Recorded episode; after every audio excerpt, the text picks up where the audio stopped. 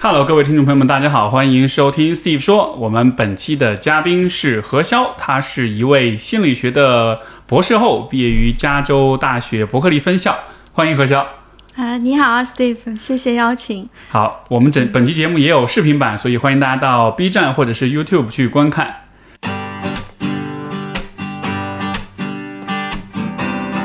欢迎收听 Steve 说，和我一起拓展意识边界。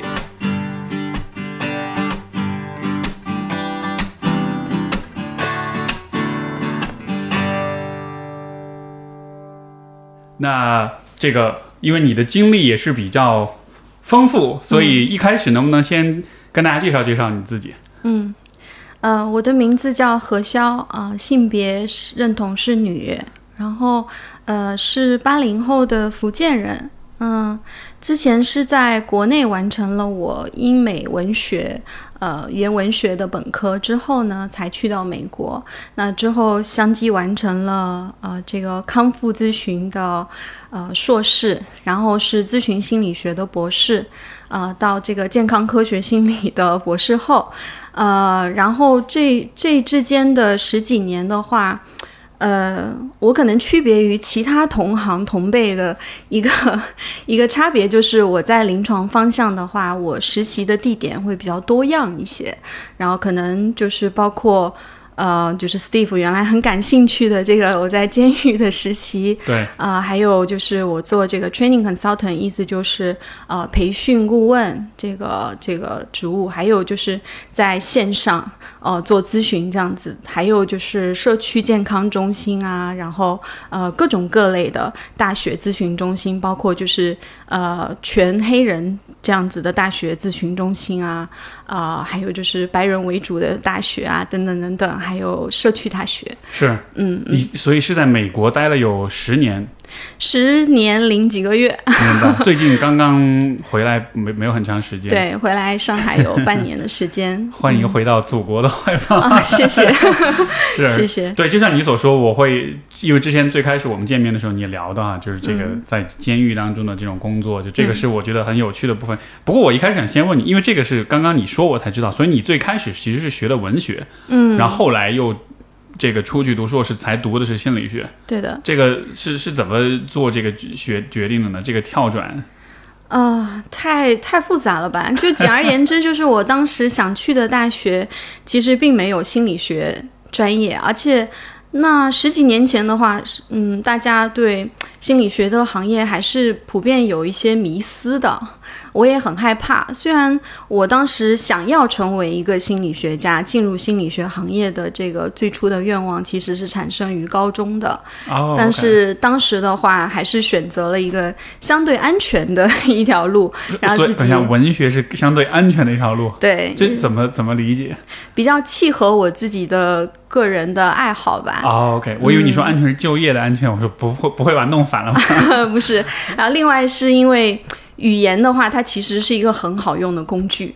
嗯，所以当时也是为了打开更大的世界的一扇门做准备吧，嗯，那我我那四年的积累，其实也是对我后来心理学这个行业是有很大的帮助的，因为我们学习了很多英美的文化，呃，然后也读了很多很多原版的英文书籍，所以我相信对于我来说是。嗯，是还是契合我这个人生整个价值观的发展的这个路线的。嗯，什么？你说的人生的价值观是指的？人生的价值观对我比较重要一条价值观就是保持好奇心。啊，然后一直就是像像 Steve 的节目的宗旨嘛，拓展意识边界。OK，呃，还有。有一些希望能够看到更大的世界，不仅仅是说呃行万里路，而是要去读万卷书，然后看一看。那我觉得我中文的典籍的话，之前读的比较多。然后我觉得我要打开更大的一个世界，我就要学到另外的一种语言。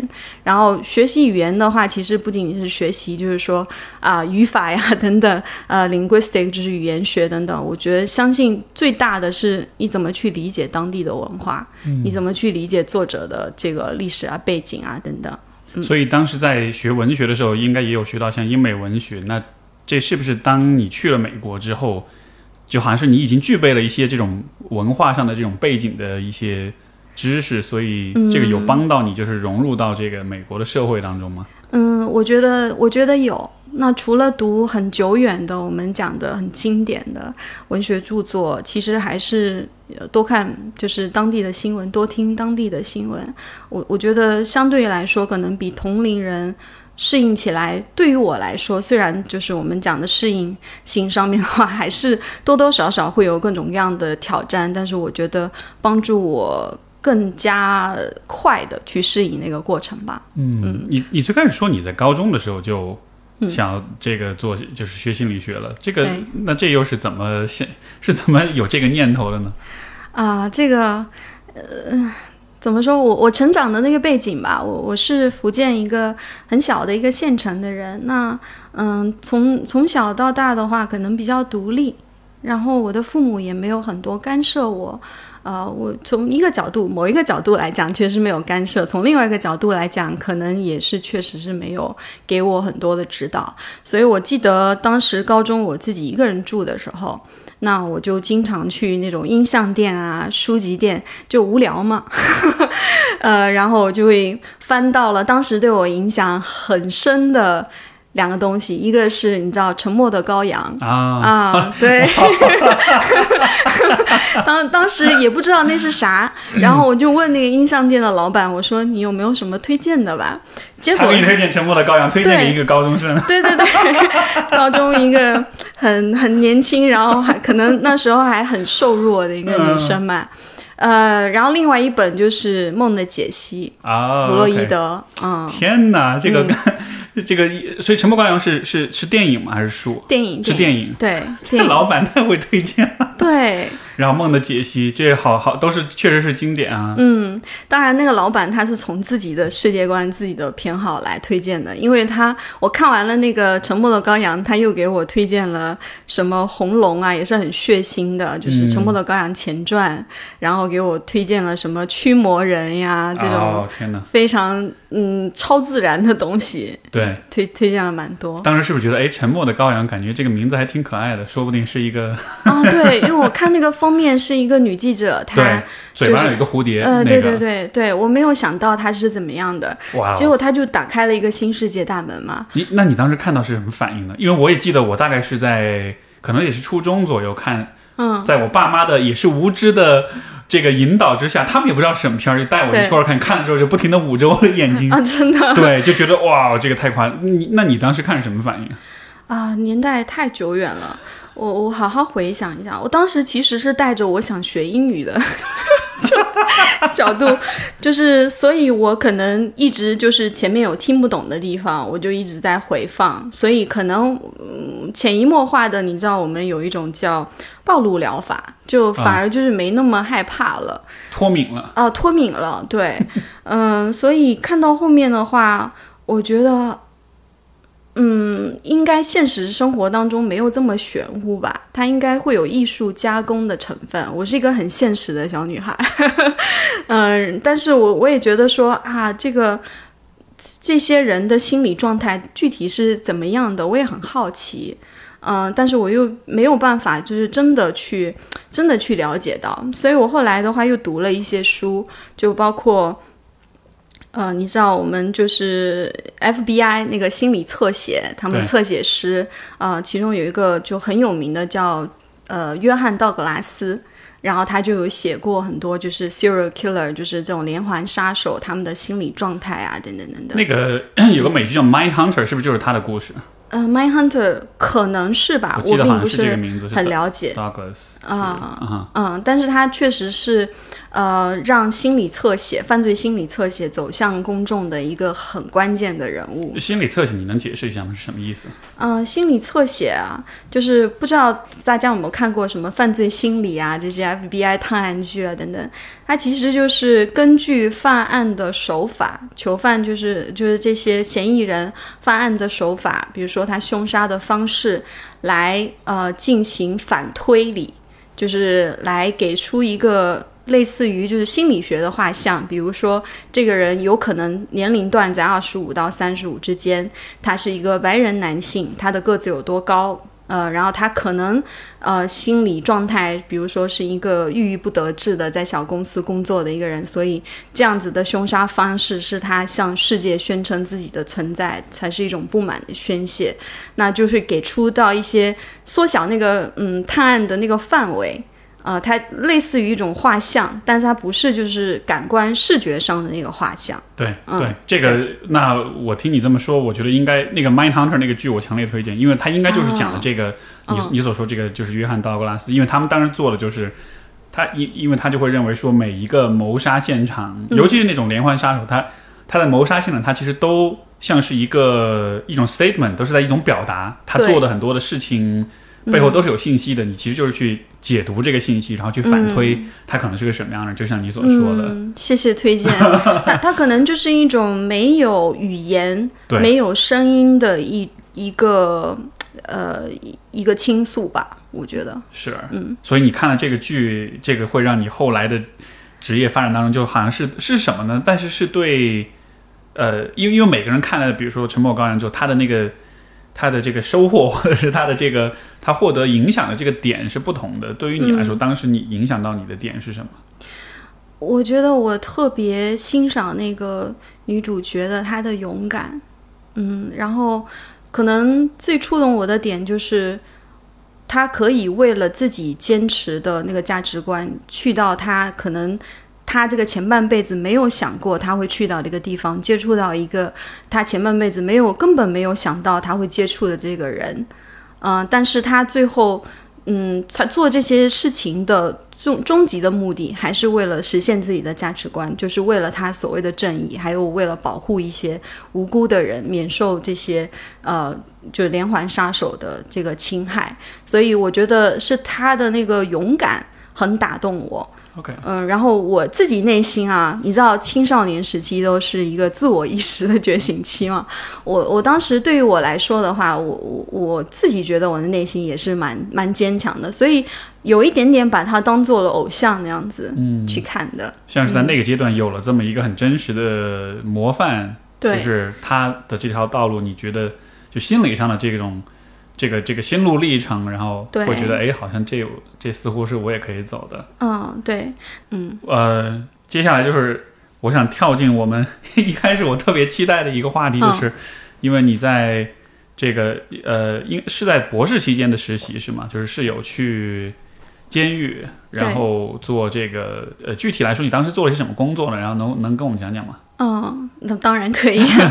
嗯，就是时间就可以推回到二零一五年，那时候应该是博士的第二年了。嗯，那我们我们当时的那个专业的话，就是我在德州 A N M 完成的我的博士。那个专业的话，其实挺。挺就是注重我们的临床实践的，所以从第一年开始，我就在大学的这个附属的社区健康中心工作过一年了，然后接触到形形色色的人物。那我当时接触到的更多是呃认知行为疗法的督导，嗯，还有就是我们现在讲的精神动力流派的。那我很想要就是。呃，深化我在 CBT 那方面，就是认知行为疗法那方面的知识，所以当时就是其实就上网去搜，我少年时期的梦想已经暂时忘记了。对，上网去搜，然后就发现，哎，这个附近的一个州监狱里头有一个 CBT 的专门的治疗项目，那我的旅程就从那里开始的。那我等了九个月，我的背景调查才。才就是清关，因为对我们外国人来讲更难 进入到他们的政府系统。它是美国第三大监狱，嗯，它总共有一万多的这个囚犯，呃，男男女女都有，呃，就是哈里斯郡县。那哈里斯郡县就包括就是大家熟知的休斯敦，其实它就是哈里斯郡里头的一个部分。那我当时跟的那个督导，他是带了一个认知行为疗法的一个小组。呃，大概以三个月为周期。那我平常的工作范围呢，就是每天带一带这个治疗团体，啊、然后治疗团体一般会有十个囚犯这样子，然后呃，除了带治疗团体的剩下的时间，我会随着精神科医生去呃去去去跟着他，就我们叫 shadow 嘛，就是像影子一样跟着他去学习。那他就会到不同的，比如说毒间啊，就是从一楼到七楼不停的跑，然后就是跟进这些囚犯他们有没有吃药啊，药物需不需要调整等等。啊，然后剩下的时间我会对一些重点的囚犯进行一对一的这个心理咨询。你你还记得你第一次去的时候是什么感觉吗？当时 第一次去的时候，第一次去的时候如临大敌，害怕呀！这这谁能不害怕？对，然后我我当时就是听到我的那个督导跟我交代过，他说这是一个完全不同的一个平行世界，你就把它想成另外一个宇宙就好了。然后进去的时候的话，当时就是一定要尽量隐藏我的第二性，就就是你你是你是自己去的吗？呃，对自己去了当然没有人接你，就是你从一楼开始，嗯、就是嗯嗯，从从去之前吧，我就换了我就是购置了一一套就是监狱专门用的工作服，啊，OK，黑色的，能够隐藏自己就是是个女生的事实，然后头发呢全部盘起来，身上是不能带有任何金属的东西，食物不能往里面带，然后你的包包就要换成透明的，它里面所有的东西都要能让就是门口的狱警一目了然的这样子。那鞋子的话，就是尽量换成跑得快的，并且不会 不会就是不会被人家一踩就是疼的生疼的那种。所以说，就是哦平底的军靴是最好用的。哇哦，嗯，就是，然后第一天去的时候真的是如临大敌，我没过那个安检，因为我的腰带上面那个金属超标了。然后，然后呢，也不让我把笔带进去，因为他说笔可以成为一种武器。是嗯，那就进入到呃，我我当时我也忘了我在几层工作了。当时进入到我跟我督导的那个工作室的时候，其实我我我人人是在发抖发抖的状态的。其实现在还记忆犹新，就是我不知道我今天会面临什么。对，啊、然后我督导塞给我一本书，就是呃，Games Inmates Play。Criminals play，、意思就是说啊、囚犯们玩的游戏。嗯，然后然后很有意思，用的是 games，用的游戏这个词儿。，对，然后您您知道我我当时是怎么反应的吗？我当时是想，哦，这是要带团体 玩游戏吗的？时候玩的一些破冰游戏。哦，太天真了啊，太天真了太太天真了，对。那我的我的督导就跟我说不对，他说你没看完这本书之前，我不会让你见到任何的囚犯的啊。那他实际上是一个入职培训的 手册。对对，但是他又没有说让我入职之前，呃，就去看。他是是想让，是什么看了就不敢去了？有可能，我猜有可能是有这样子的顾虑，因为毕竟是一个亚裔女性，呃，然后又是职业生涯比较初期的时候，对，呃，哎，那这么说起来，他们在收到，因为是你去主动去找到他们的，是吧？嗯。那当他们知道你这样的一个申请者，就是你的背景，女性、亚裔，然后也是一个很新的一个咨询师，那那他们是什么反应？会很意外吗？啊、我的督导其实挺意外的，嗯，但是我后来也也跟他就是，呃，heart to heart，就是真的是开诚布公的跟他讲了我的这个心路历程，我是真的很想要再去深化我这个认知行为疗法的技能等等，然后我觉得就是监狱里面会给到我我们平常其他同辈去到那些单位给到的不一样的东西，是你你有提到那个沉默的羔羊这个故事吗？我有提到，OK 呃，我的督导当时我记得他是笑了一下，他说，呃，他他的意思就是说啊，姑娘你好有勇气。呃，他当然是他是一个美国人，翻译过来就是这样子的意思。他说：“姑娘，你好有勇气，嗯，但是监狱里头不是你想象的那样。”他说：“我们也并不是说所有的囚犯都是那样的反社会人格。嗯，其实反社会人格的话，比率只占到了百分之十五左右。还是蛮高的了，啊百分之十五。只只占到了十五，那可能是我自己的认知里头，我我本来以为是会更高的。啊，嗯，那那所以后来这个就是囚犯玩的游戏这个书，你嗯你读完之后，你的你你你的这个发现是什么，或者有让你意外的事情吗？嗯、就是嗯，并没有说让我很意外。嗯、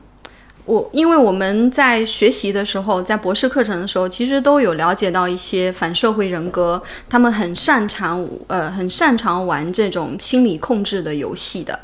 呃，所以说并不意外，但是我看到了它里面给出的一些案例之后，我仍然就是对那个囚犯他的控制的手段之高明感到了一点一定程度的意外，是吧？嗯，这这能举个例子吗？能举个例子，就比如说，呃，就比如说一个年纪，比如说已经四五十的这个嗯狱警，他之前也是经历过系统的培训。当然，他肯定也看过这本书，呃，因为这本书历史很悠久了。那他居然能在，就是说人生。最后就快要退休的那个阶段，仍然就是因为一些情感上面的一些原因，让一个囚犯钻了空子，然后不停的给他带这些毒品啊，然后甚至帮他传递信息给外面的一些伙伴啊，就黑帮黑帮的一些伙伴，让我觉得说啊，一个从业这么久，并且受过非常良好的培训和教育的一个狱警，他居然也有失足的一天，所以说。人呐，不能太自大。对我，我我当时就是觉得不能低估他们的手段。嗯，OK，所以你没法告诉我们他的手段具体是什么吗？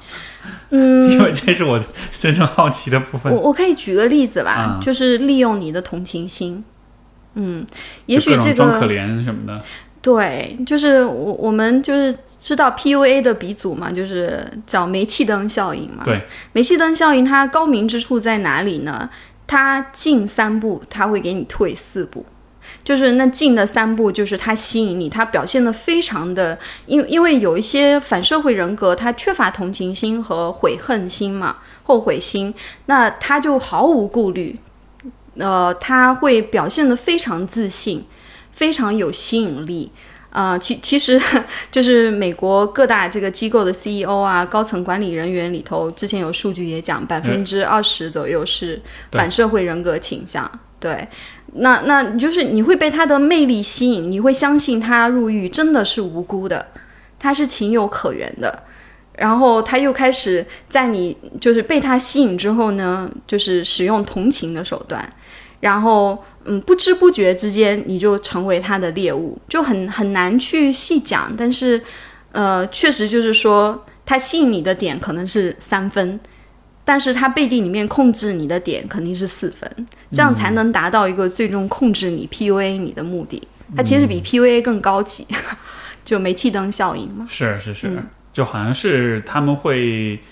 用可能非常有说服力的方式去。去相当于是营造一个人设一样的，嗯，让你去相信他，然后慢慢的一点点让你去为他做更多的事情，这样。对，刚开始可能只是就是说啊，你帮我传递一个信息给我的家人，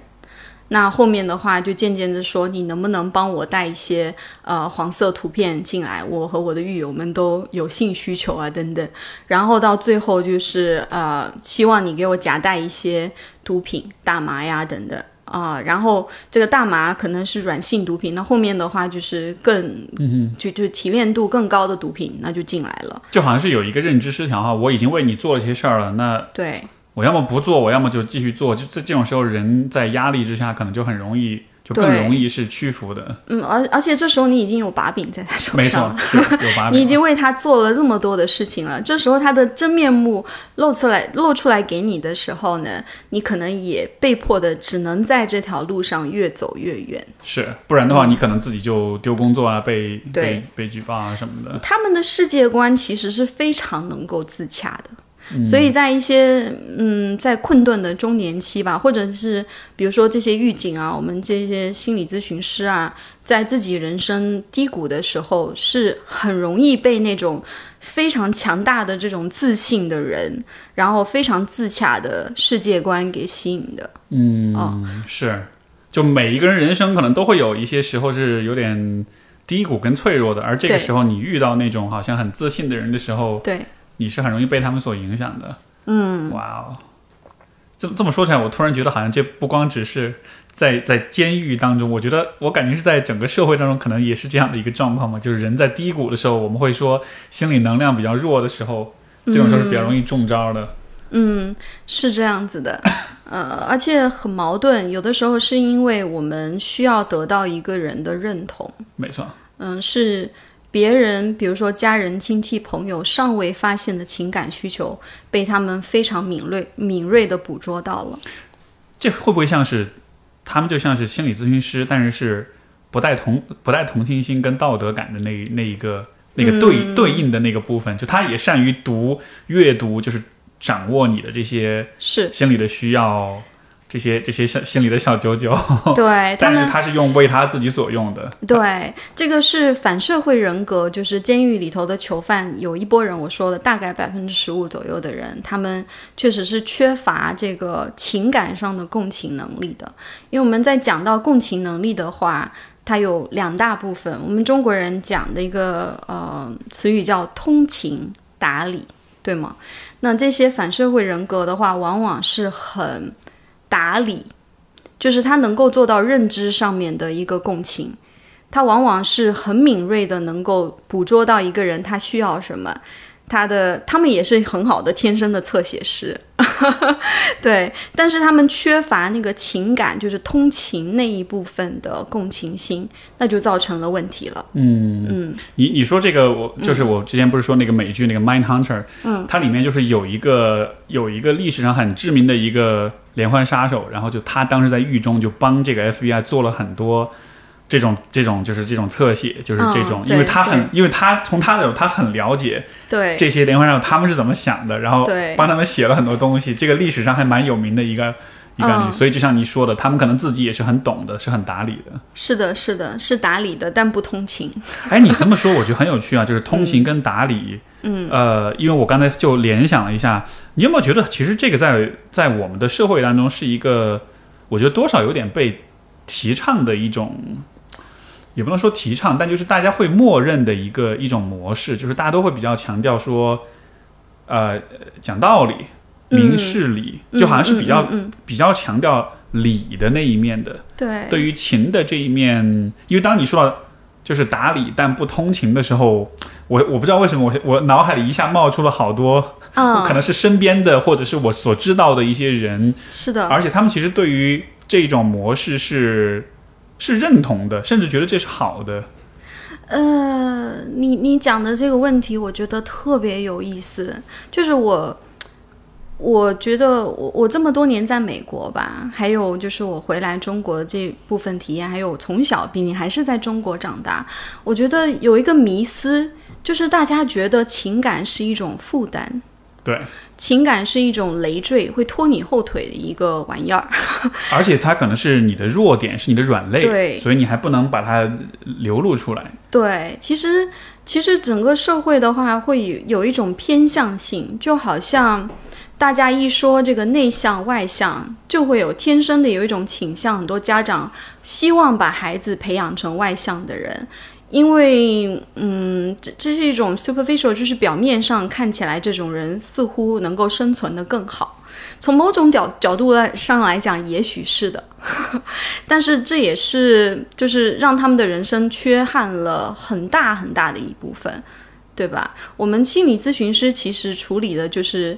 这个被压抑的这部分的情感。嗯嗯，当然理这部分的话，我们也会去梳理，因为因为你的想法的这个你的思想体系是怎么样怎么样的，跟我们的心理健康也是有影响的。但是我觉得中国的一个大趋势确实是过度的压抑了情感，然后从小到大的话，可能。家长他也没有说关注到自己的情感，也没有给到他们的孩子就是一个空间可以发现，然后表达自己的情感。所以我们通常见到就是不管是监狱里面的囚犯也好，或者是我呃后来就是工作的形形色色的大学生也好，就是小到就是呃十三岁的就是未成年，大到这个六十多岁的老年人，他们的往往第一反应就是在我们的面谈当中会哭，就是为自己的情感感到很羞耻，然后哭了之后还会道歉。就是这是一个恶性循环，说对不起，我没有办法压抑住我的情感。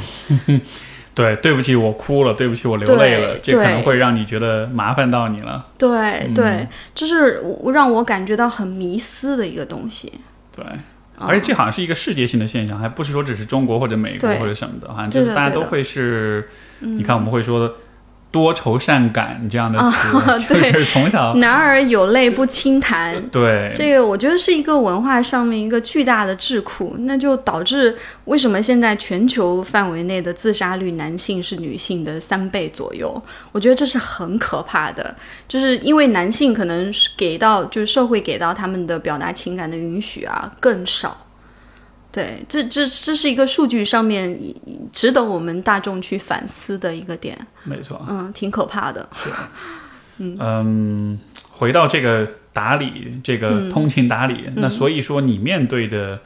这种囚犯，就是这百分之十五的反社会人格的人，嗯他们是很善于。他们很打理，所以他们其实有很，而且我估计他们的智商应该也不低，他能够有很多的这种起码就是说思说，考能力。起码可以有正常的就是智商水平。对我，我比较反对，就是我比较不是比较反对，我比较不喜欢高智商这个词，因为有一点理想化这波人，就理想化他们的罪行。你知道，很多连环杀手啊，就是呃高。高就是 high profile 的这这些囚犯的话，他们拥有很多的这个粉丝，这也是回到了我们刚才讲的，为什么这类人就是被社会所推崇，我觉得很要命。对但确实是就是说智商基本上嗯不说很高吧，但是是能够就是允许他们不断的在打理这条路上进化的这个水平没错，是有的。是。那当你开始去，因为你你读了这个 游戏这个书，然后后来就开始跟他们工作了，在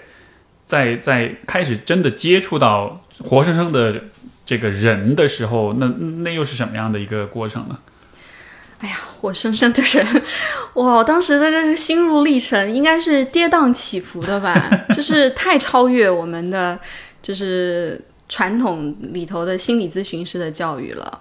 就是因为我们心理咨询师的教育是告诉你说你要无条件的相信对对方的啊这个事实，就是给他这个 unconditional 无条件的这个呃关爱啊等等等等。但是真真的去接触的时候，我心里面当时因为读了这本书，又起到了一个反作用，就是我很害怕。我我有甚至有一点就是说，因为这个害怕，有一点点在收敛我自己去通情达理的这个能力。嗯，但是后来就是我学到的最大的一个。最大的一点反而就是怎么样去通情达理。我学到了通情达理的真谛，它不是说你去赞成，不是说我去同意你曾经做下的事情，而是我不仅能够在认知上试图去了解你的世界观，你这个做事情的这个方式背后的逻辑是什么，而且我能够理解你当时就是犯下这些罪行的这个背后的冲动。我真的去接触了之后，就发现大部分的我的囚犯呀。嗯，就百分之七十左右吧，都是受过很严重的童年创伤的。嗯、就是没有一个完整的家庭结构的。呃，因为因为完整的家庭和完整的家庭结构还是不太一样的，就是 确实是他们连一个完整的家庭结构都没有。区别是什么呢？能解释一下吗？嗯、区别就是完整的家庭可能是功能性它都比较齐全啊、就是呃，但是完整的家庭结构呢，就是有爸爸有妈妈，可能有其他的亲人，但是它的功能性却不齐全。父母没有尽到这个教养的责任，没有尽到就是爱这个子女的责任，这个就叫完整的家庭结构，但是不完整的家庭。啊，OK，就是这些人、这些关系是存在的，但是他们的角色没有，并没有真的发挥，缺失的，对，那不就是今天所说的丧偶式育儿吗？啊，丧偶式育儿，对对对对对对，是是有点像这种。所以我的那些囚犯的话，大部分都是受过很严重的精神创伤的。那我在跟他们工作的初期的话，当时我的督导就说：“为什么总有一种你不在场的感觉？就是就是我人在，我也在听，我也运用到了我的技巧，对吧？但是总有一种你没有跟他们真正建立起来情感联系的那种感觉。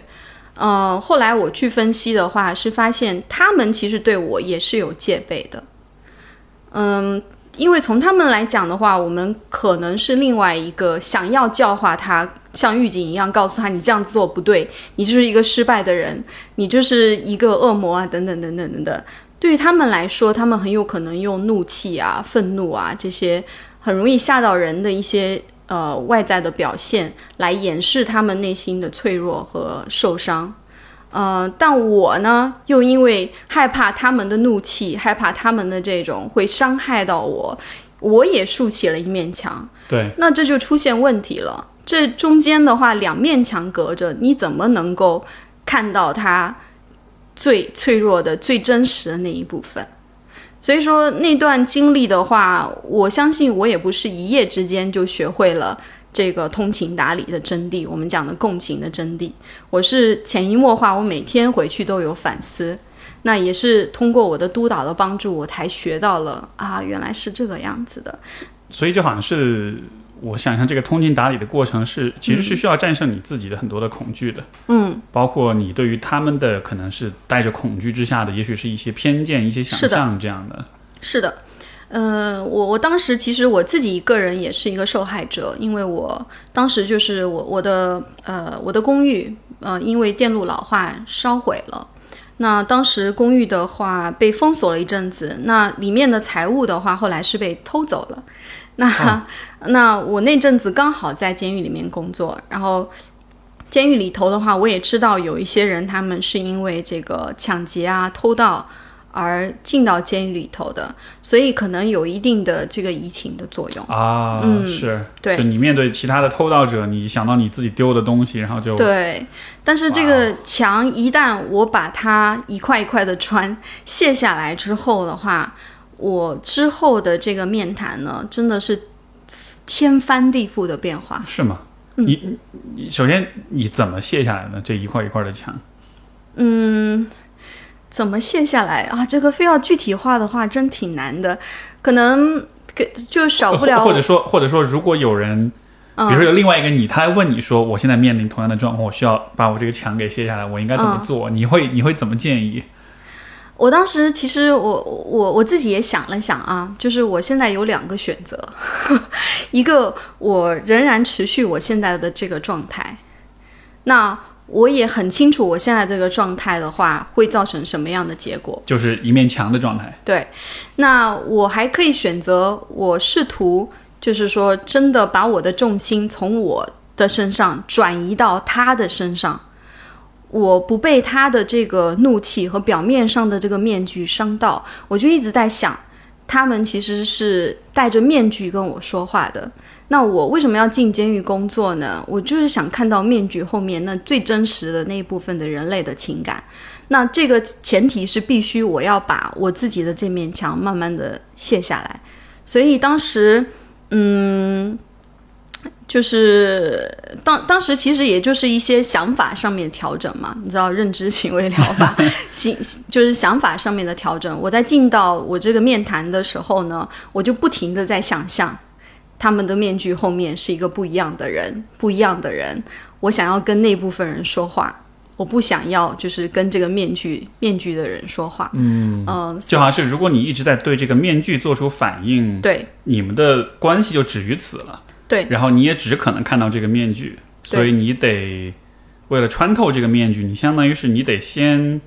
把你自己的面具给给，相当于是给取下来，放下我自己的执念。对，就是仙侠剧里面讲的执念嘛，执念太深了。其实，嗯，对，而且我我真的只有两个选择，是放下或者是不放下，或者对，我会我会我会对这个问题感兴趣。其实是我觉得这是联系到一个非常现实的问题，就是。我觉得我们生就是可能我们很多听众在生活当中，有的时候他们也会有这样的情况，但不是面对罪犯啊，但是可能是面对一些很难相处的人，对。父母尤其，嗯，然后包括也可能包括是比如说同事，甚至有的时候是伴侣或者是朋友啊这样子的，所以，嗯，我我能够了解说，就是这种放下。这个防备也好，放下这个面具也好，包括就是把你的注意力转到对方身上去，去真的想去了解对方，对，这其实非常非常难做的，非常难。首先也要就是先梳理清楚自己的创伤，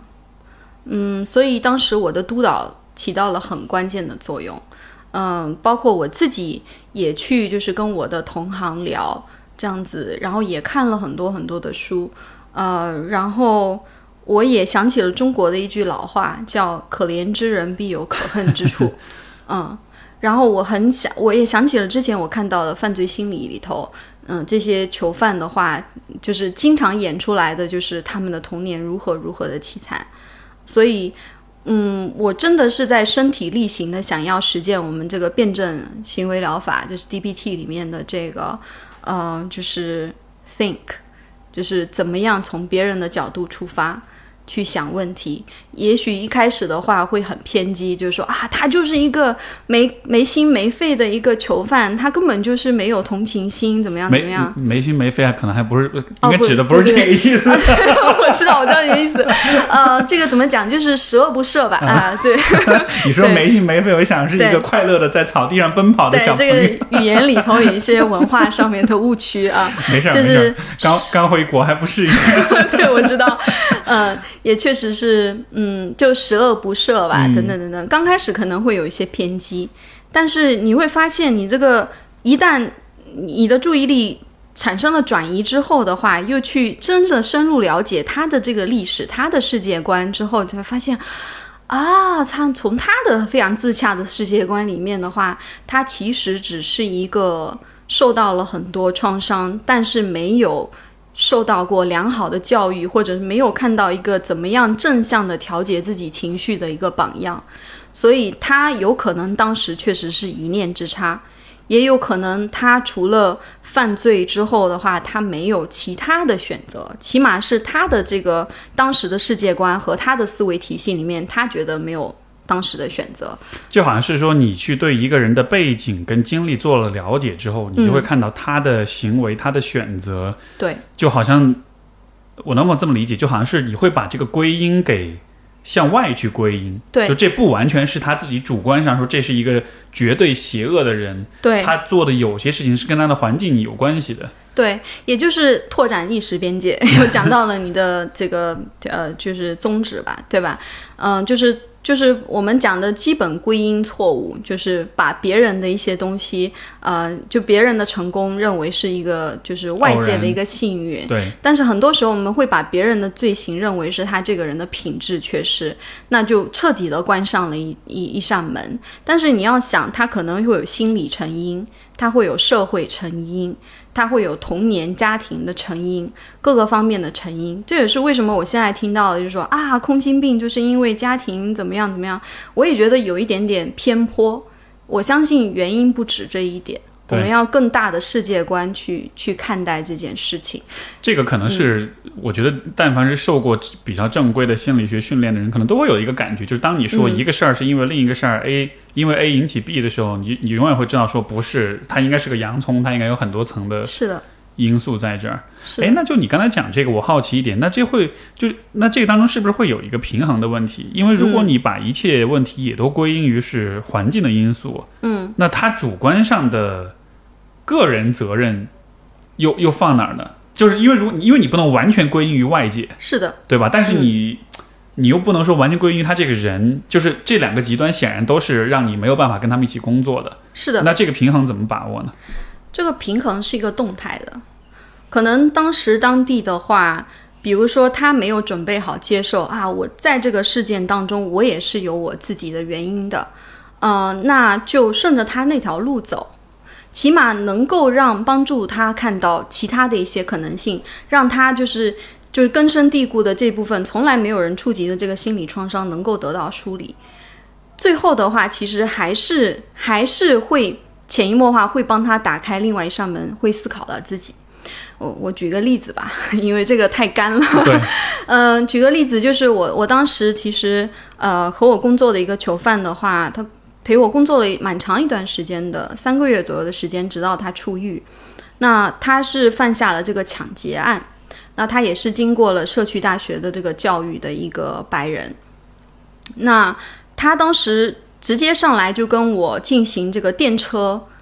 呃，电车困境的这个辩论，然后他也是非常根深蒂固。电车问题的话，意思就是啊、好，好像是一百多年前吧，一个对，哲学家非常经提出来，典的，对，提一出来。个道德困境嘛。对一个道德困境，就是说一辆电车即将就是要发生这个碰撞的事故。那 A 轨道上面有一个员工在工作，B 轨道上面有五个人在五个员工在工作。你当时只要就是说调节一下你手上的那个按钮的话，可能就会选择到底是杀死五个人还是一个人。他说：“你知道吗？百分之九十几的人都是这样子的懦夫，然后这样子很很黑白的会选择死掉一个人，就是保住那五个人。他说这些人都是蠢货。那我当时就是嗯，OK，我也我没有去认同他。我说听起来就是你对这个道德困境是进行过了反复的思考，而且你对这个很有一些就是。呃，就是一些想法。那我说，我想继续听下去。你想说什么？为什么就是这个跟你当时选择犯案去抢劫的这个动机是有联系的？他说我就是那勇敢的人，你知道吗？他说我。呃，还有另外一个困境嘛，第二个困境就是说，如果说这个换成了轨道上面有五个员工在工作，但是呃，就是桥上站着一个胖子，我只要轻轻的把他推下去，这个电车就因为就是说杀死了这个胖子就停下来，就不会杀死那五个人。他说：“你知道吗？只有百分之十左右的人会选这个，那我就是那勇敢的百分之十。”他就把自己当成了一个就是很勇敢的人，然后他是一个打家劫舍的绿林好汉，因为他当时抢钱的话，他说我是为了我的兄弟们。他们都已经穷到吃不下饭了，只能就是流落街头，还受尽了屈辱，那样子的一个状态。嗯，所以当时我就被困在这个事事件就困境当中，一时半会出不来了。因为我知道，我知道连哈佛大学的教授啊，就是很他们当时的公开课也探探讨过这个，大家其实都会有这个，哎，我怎么？我哎，对哦，我也我也不知道我应该怎么选，哎，似乎是有一点道理，我竟无言以对的那个。然后我当时就顺着他的他的那条路走，我说，嗯，好吧。然后按你这个世界世界观来讲的话，大家都是很肤浅的小人，都是就是单纯的就是以这个生命多少条来衡量。但是听起来你又就是有自己的衡量生命价值的体系。那我想听一听那部分是什么样子的。嗯，听起来就是这里面有很多的愤怒。你看，既通情又打理了。对，对哎我我很喜欢这样的回答，是因为包括你前面一条回复，我有立刻有注意到，就不知道听众有没有注意到，我这个地方 highlight 一下，就是、嗯就是就是，其实你在回答的时候，你并没有以认同或者否定他的观点为答复，对，你只是在听到说，我听到了你在说什么，我听到了你有哪些想法，包括你对这个事情可能有很多的思考，因为因为这个，我觉得可能是很多人在跟别人，尤其跟观就是跟你观点有分歧的人交流的时候，我觉得很容易有的一个状况，是，就是你会以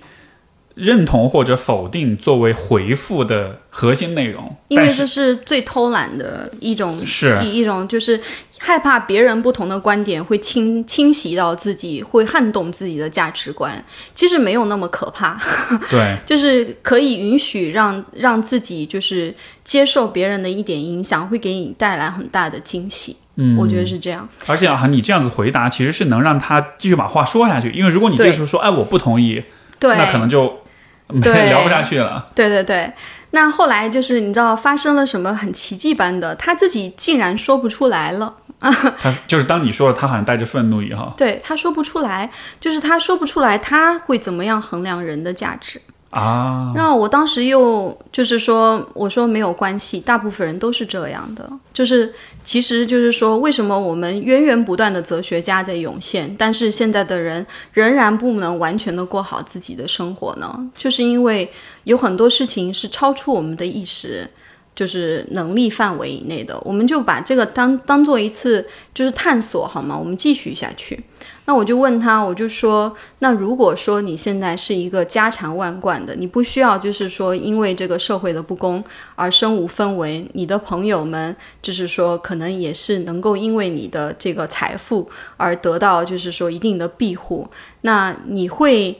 怎么样去就是说去去帮助到这些打家劫舍的这些囚犯们？就是说你会怎么样去让这样子的悲剧重复发生呢？他也答不上来。他发现，那这时候就发起了一个什么作用？把他放在了他被被他抢的那家人的那个角度上，嗯，因为他之前很偏激的认为，就是说啊，这些白人就是获得财富是以很卑鄙的手段，等等等等，社会的不公啊，等等等等，就是说他他看不起我们这些人。那现在的话，他自己拥有了财富之后，他最想要的那个东西，他认为引起社会不公的 一个东西之后。他竟然也不知道怎么样来让这个社会就是正更加的公正。他发现自己的价值观开始有一些不能够自洽了。嗯，那我又问了他一个问题，我说：如果说你是当权者，就是你很憎恶的这些当权者，但是你又拥有人类至高无上的智慧，就是没有人比你更聪明，你就是你的就是偶像就是附身，你会怎么样来就是说？避免这个社会财富分分配不均匀的这些事情，他发现他也答不上来，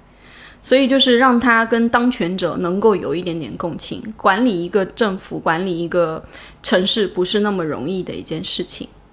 我说，那如果说你是那些啊，就是说真的是啊走投无路的，你的那些好伙伴们，嗯，但是呃看到了你的一个。非常关心的一个朋友，就是发小这样子，真的是很很爱很爱的一个朋友。他因为你去抢钱，你会怎么？你会怎么样？就是说避免他心里的那个难过。他就发现啊，原来就是说，OK，从我的朋友角度，他会有什么样的想法？他起码开始打理了。嗯，他未必还能真真正的通情，但是他开开始想了，他开始思考了。他就发现每个人的困境其实都很多，但是那潜在的选择不止抢劫这条路。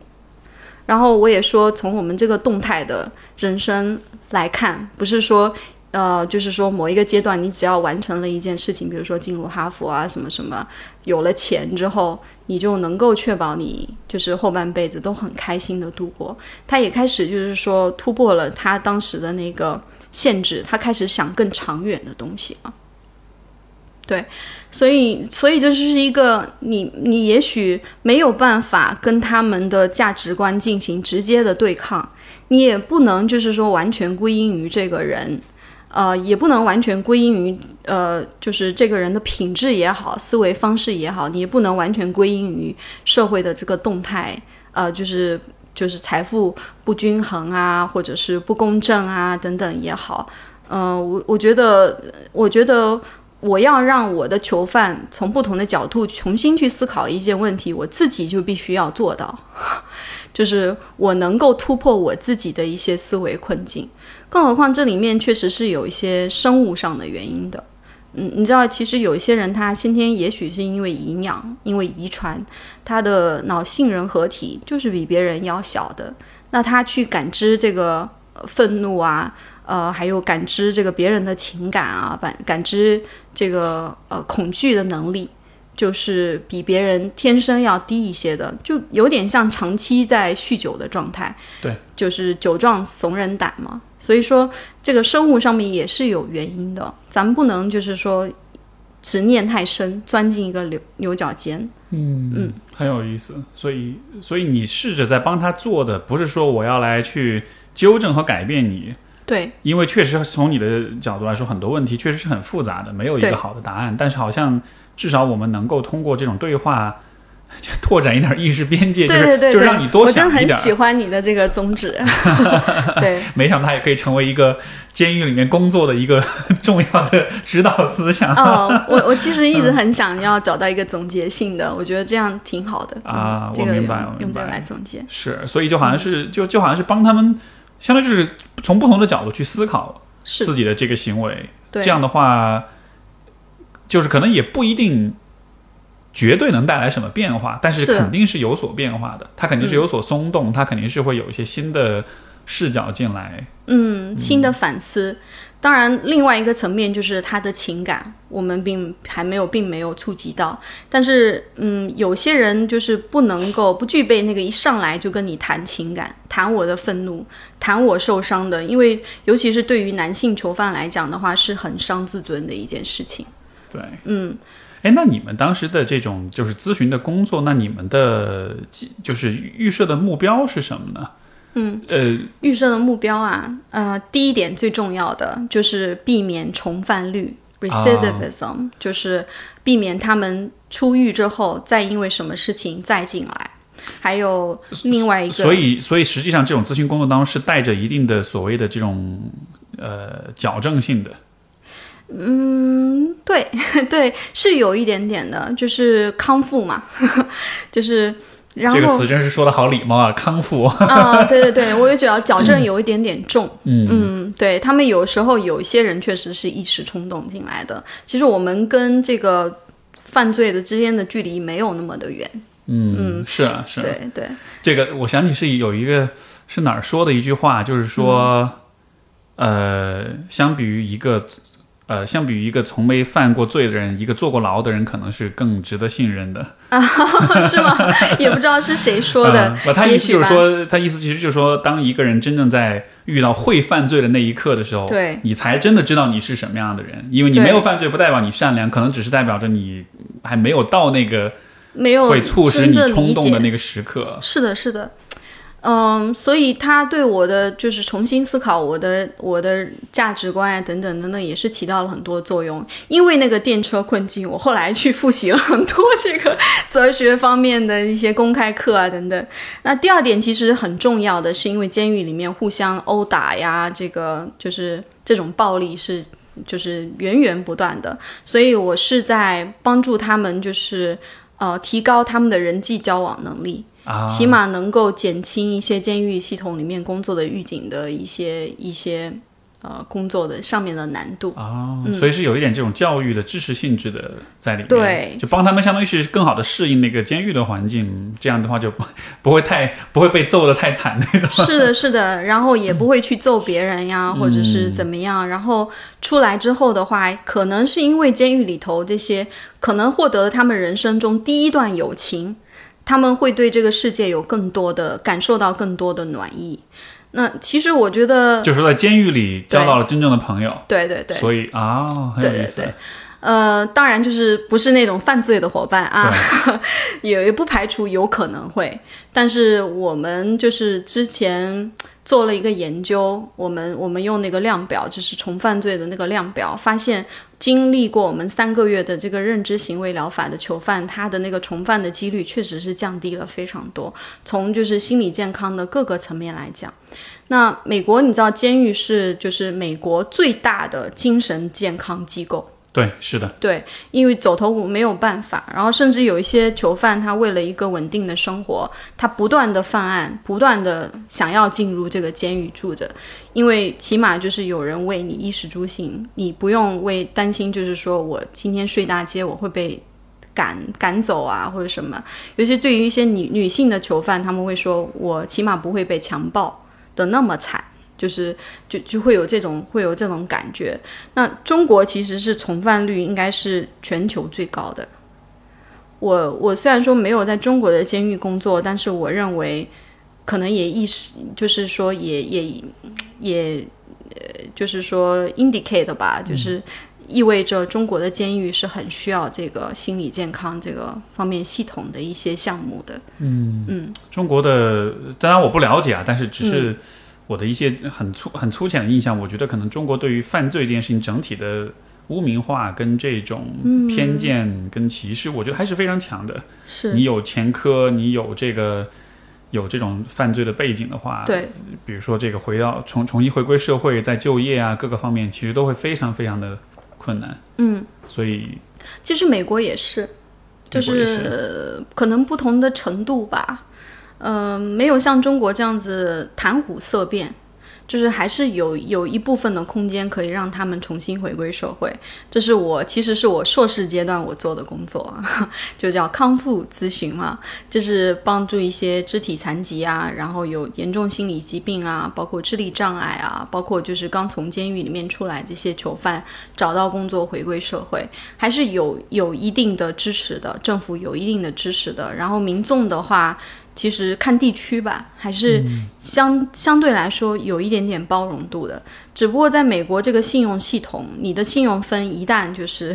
崩溃之后的话，很可能很难以翻身，是需要强大的意志力和强大的外部支持的，所以才会导致就是加州的这个啊流浪汉那么的多。这是我最后的博士后和这个博士最后一年的这个临床实习的时候，能够感觉到的这个啊这个社会对，还是挺难的。而且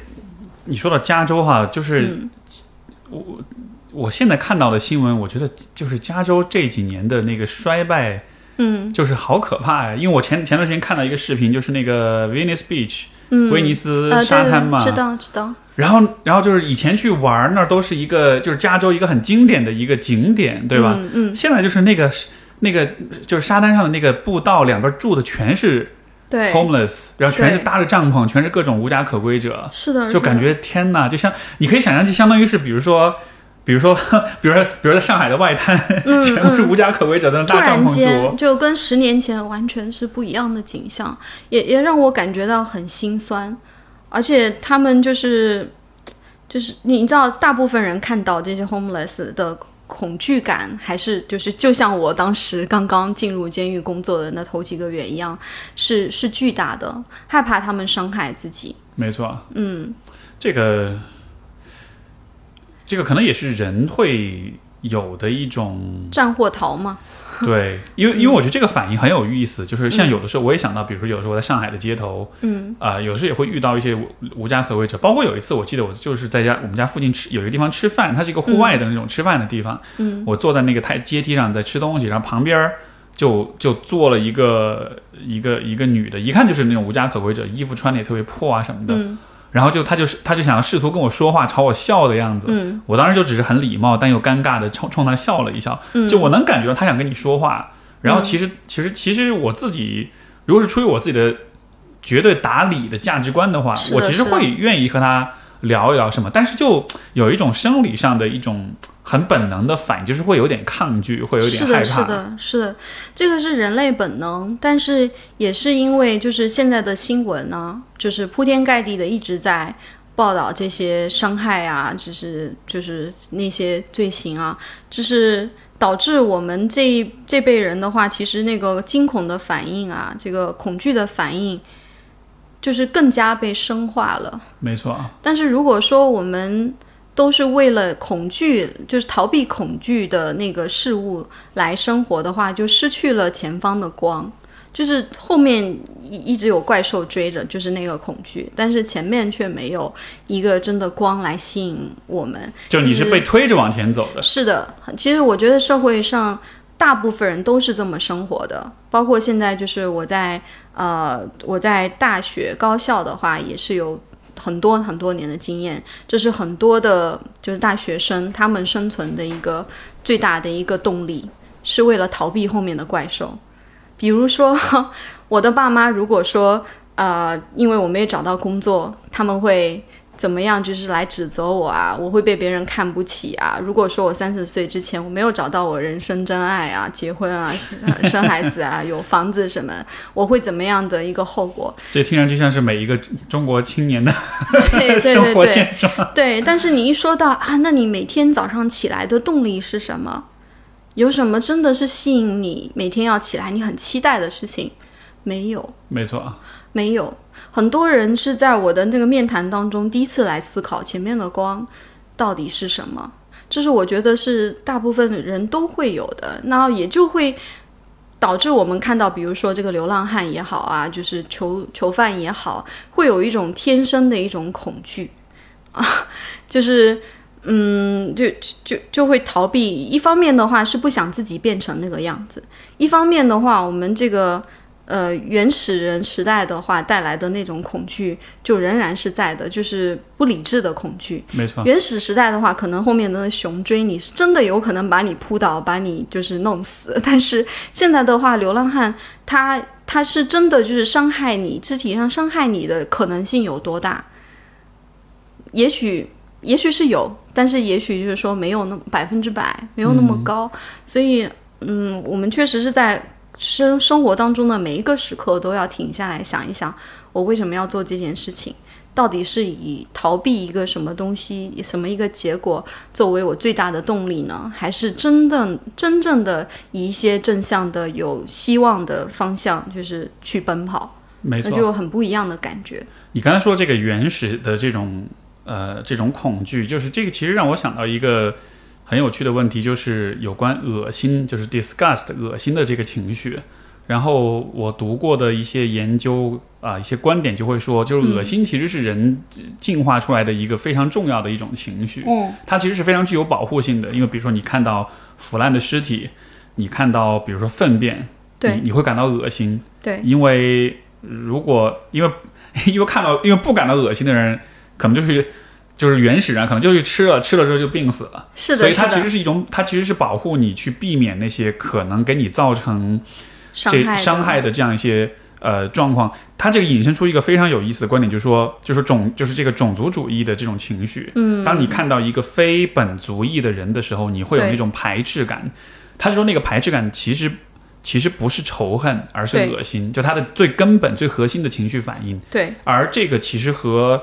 呃，就是原始人的这种生存方式有很大的关联，因为嗯。如果你你比如说你所在的部落有一天突然来了一个外族的话，他们很有可能就会带来一些呃病菌，而这些病菌你的群体刚好是没有相应的这种就是抗体去免疫的，嗯，所以它其实是有可能带来毁灭性的这种灾难是的 所以说，当我们看到。就不一定是不同肤色吧，但就像比如说你你看到流浪汉的时候，对。他也是一个，就是你明显感觉和你的生活是是另一个部落的，是另一个群体的人，的。这种时候你的那种抗拒，所以所以就会想到说，我们的这种抗拒感，可能还不完全是一个道德层面的一种是的，一是的，种抗拒，是有生物本能，是有生物基础在那儿 对。，就像我说的，反社会人格吧，它有可能是因为性人合体，就是发育不全等等的。嗯，就所以做人好难，就是我们要跟自己的的本能和天性也也是需要去抗争的。但是就是在这个不断抗争和调整的过程当中，一个动态的平衡当中的话，我们获得了很多这个 resiliency。就是在困韧境性、韧性，对嗯。韧性。啊、谢谢帮我翻译。就是在这种困境底下，我我们有那个一定的反弹力。对，而且你刚才讲到这个种族歧视呢，我我首先想到的是一个另外一个观点，就是它也是人类的一个巨大的一个归因本，就是就是根本归因错误吧，就是很想为了一个社会上面我经历的一些不顺利找到一个借口，所以这个黑人群体不小心就是很很不幸的成为他们归因的这个替罪羊。哦，嗯，我们人类的另外一个本能就是很希望，就是说，在一件事情之后，尤其是让自己感觉到不舒服的事情之后，找到那个那个始作俑者对者。就是一切事情发生都是应该是有原因的，不能接受说这就是一个随机的事对，件。包括就是我的很多呃来访的，尤其是未成年的家长，就会一直在盘问我说，我的孩子出现这个抑郁症到底是什么原因？但是我也会跟他讲说，也许就是说原因是很多方面的，但是我们现在来讲对错，来讲这个具体的原因，似乎对孩子的这个恢复和康复并没有太大的注意，而且这个抑郁症患者通常是不知道原因的，嗯。就是它是跟就是普遍的，就是我们讲的悲哀的情绪是有巨大的差别，就是他们不知道原因。没错，是对是是这样的。这个说起来就是感觉人的认知还是有很多的 bug 啊，有很多的局限的。对你，说到这种认知偏差，比如说有一个就是叫做呃公正世界偏差嘛，哎，对就会认为说世界上的这个应该是呃怎么说呢？相当于是正负呃善恶应该是守恒的，然后应该是有一个，比如说你今天做了一个好事儿，明天就会遭报应，或者你今天遭了报应，明天就会有好事儿，就好像大家会想象是有一个德和报是应该是平衡的。其实这个也是有一定保护性的啊，就是像很多这个囚犯，他可能会想说啊，我真的是很讨厌这个人，我恨不得自己动手怎么样结束了他的生命。但是呢，我是相信一个更高能能力者，这世界当中、宇宙当中是有冥冥的力量，是会让他得到他该有的报应。我不应该脏了我的手，而且毁掉我自己的后半生。我当时就觉得，嗯，这个思维的话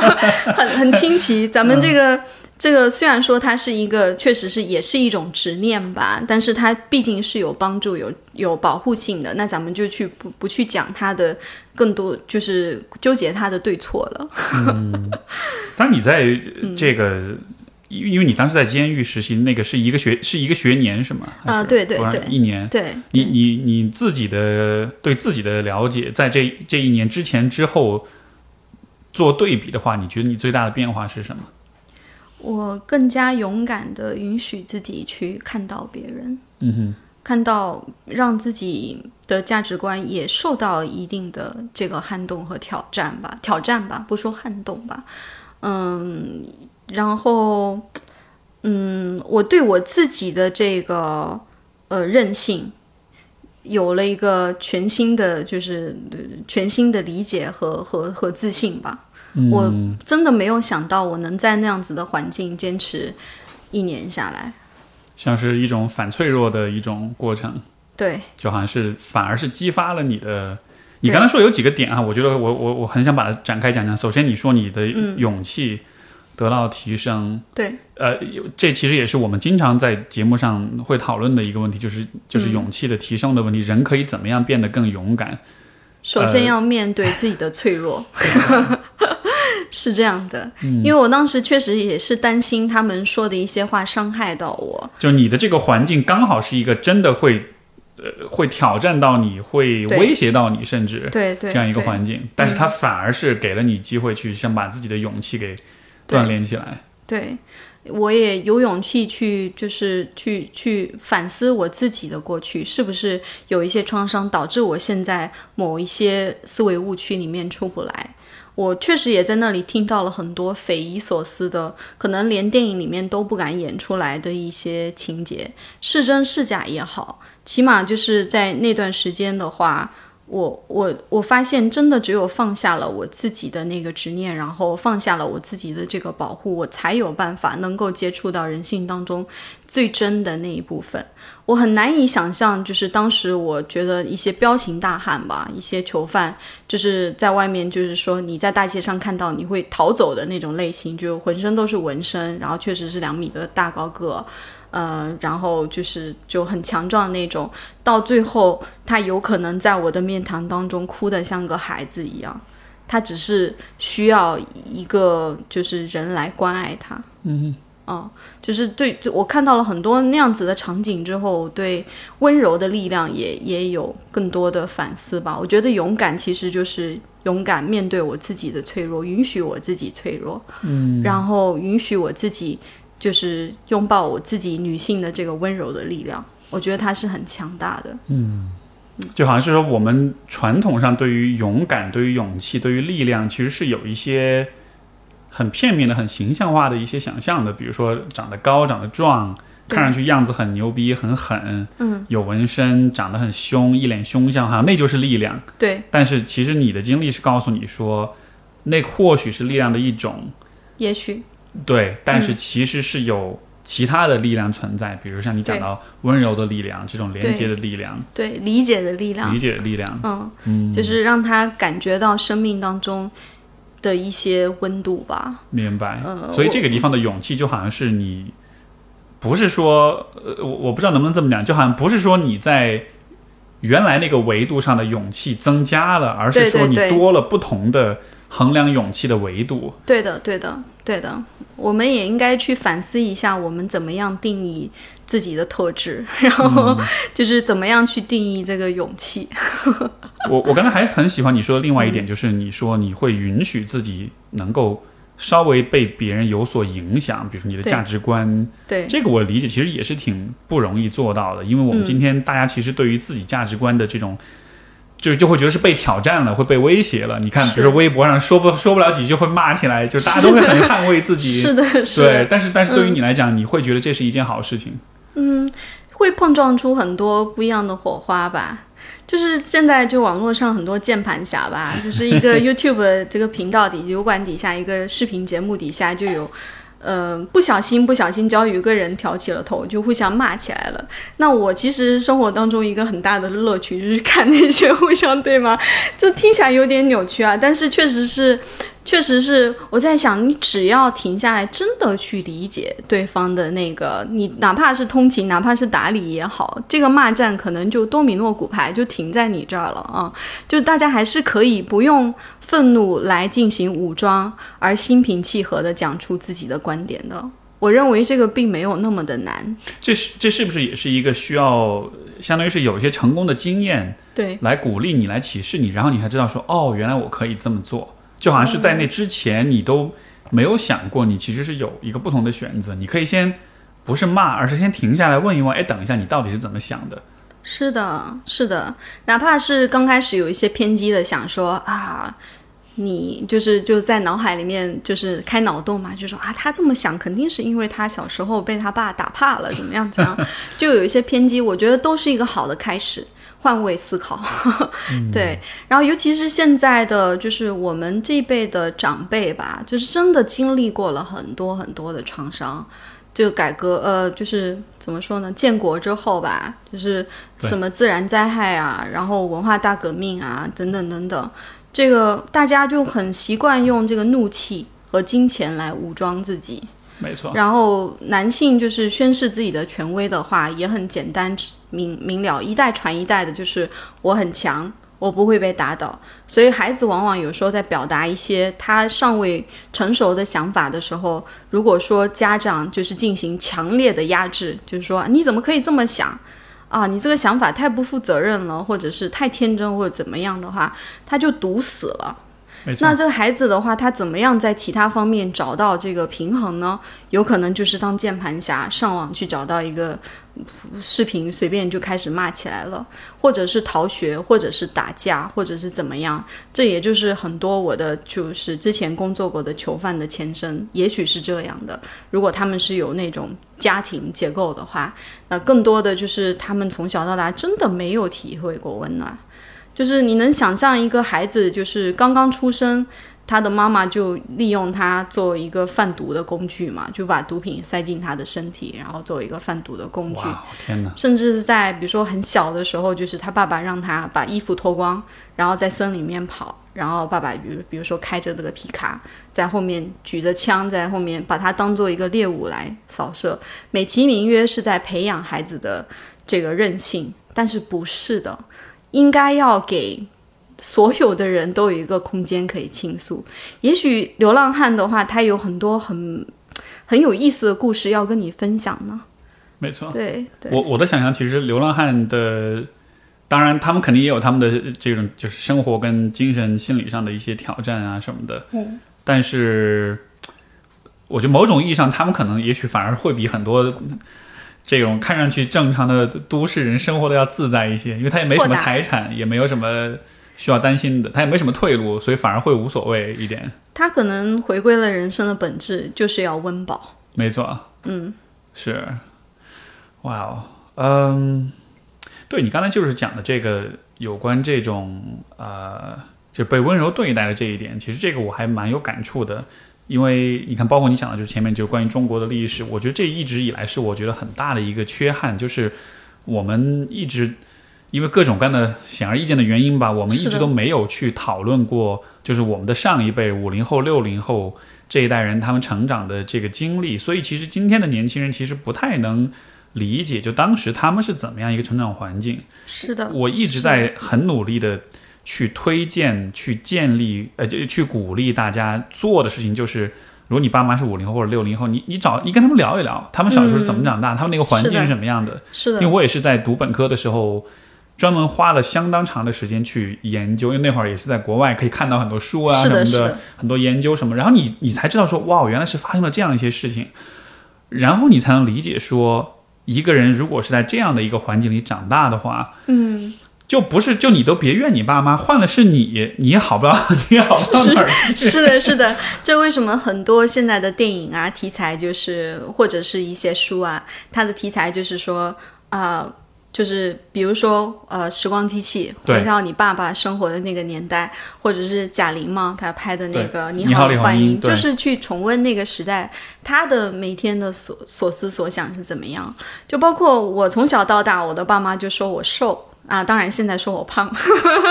他们对这个体型呢有一种迷之执着。其实真的去回想起来，我爸妈呢是经历过那个自然灾害的，是。对他们就是很很就是他们觉得说一个孩子他幸不幸福，首先是看他这个体型，说明他吃没吃饱。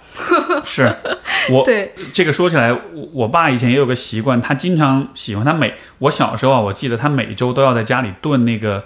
就是猪蹄子炖排骨的那个汤，嗯，然后每周都要吃，吃到后来以至于吃成三高了。但是就是但是我就很不理解他为什么要这样。然后后来我就嗯我妈就跟我讲说，她就说你就是大概意思就是说，你想象一下，你要经历过怎么样的饥饿跟贫穷，你才会在有钱了之后每周都要吃这样的食物，对，就是得多少年的吃不上肉的那个经历会让你这个样子。是的，你像你你都不说那那么夸张，你比如说你让你自己，比如说你出去徒步呀、野营啊，呃，或者是呃做一个什么事儿，然后隔有几天没吃上肉，你回来你都觉得哇肉好吃的不行，对吧？是想象这样的事情重复一年、重复五年、重复十年，嗯 那会完全的改变你对肉、你对荤菜这个东西的看法。是的，是的，而且他们对这个衣衣服啊，这个也是有不一样的看法的。就后来就是我我听我爸爸说，他的那个年代，他有六个兄弟姐妹，他们只有一条裤子。是就是可以可以只一天只能允许一一个时段一个人出去的，所以在他们的概念起来，衣服的话就是最大的是它的功能性，而不是它的就是它漂不漂亮啊、美不美丽啊等等。他们也是经历过文革的，所以我爸是因为文革的原因不能参加高考，然后在部队里面参军五年，后来才恢复高考之后第一年就是拼了老命 去去考考到的这个文凭，所以他们那辈对教育的那个执着，我也是可以理解的。就是因为他们曾经就那么长的时间被剥夺了这个权利，当这个权利回来之后的话，就会觉得那是通往幸福的唯一一条路。是，才会就是说以他们学到的那种方式，就文革期间学到那种暴力的方式来教育我们我们这一辈。然后现在的大学生，他们的嗯父母可能是七零后，又不一样了。又不一样了。所以这个群体这个效应，嗯就一代传一代，这这是很有很很有意思的一件事情。对，非常复杂，非常复杂。因为今天的年轻一代面对，呃，这样一个日新月异的世界，高度不确定的一个一个一个世界的话，对，其实自己是没有太多的概念。其实任何人都没有太多概念，大家其实都是在黑暗中前行的。对，而上一辈人又因为他们的一个特殊经历，他们又对于某些事情有非常强烈的一些偏向跟一些偏执。嗯所以那个年代长大的人，呃，我我之前看过的一本书，就是他是讲这个讲文革对于中国家庭的这种影响的这么一个田野调查写的一本书，他就讲说，其实那个年代。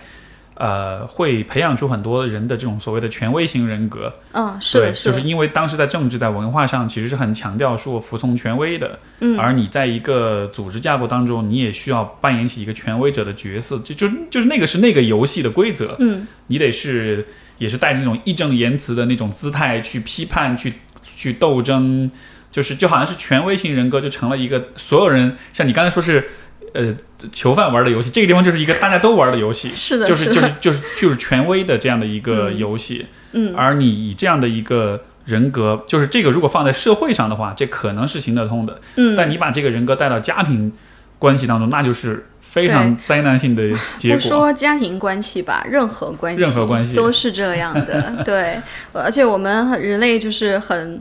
很很纠结的一点吧，就大部分人都是把百分之九十的精力放在了那个很不健康的关系上面，在当中继续沉沦，而只把百分之十的精力放在了一些最对于自己来说意义最重大的关系上面。而且你刚才讲到这个权威型嘛，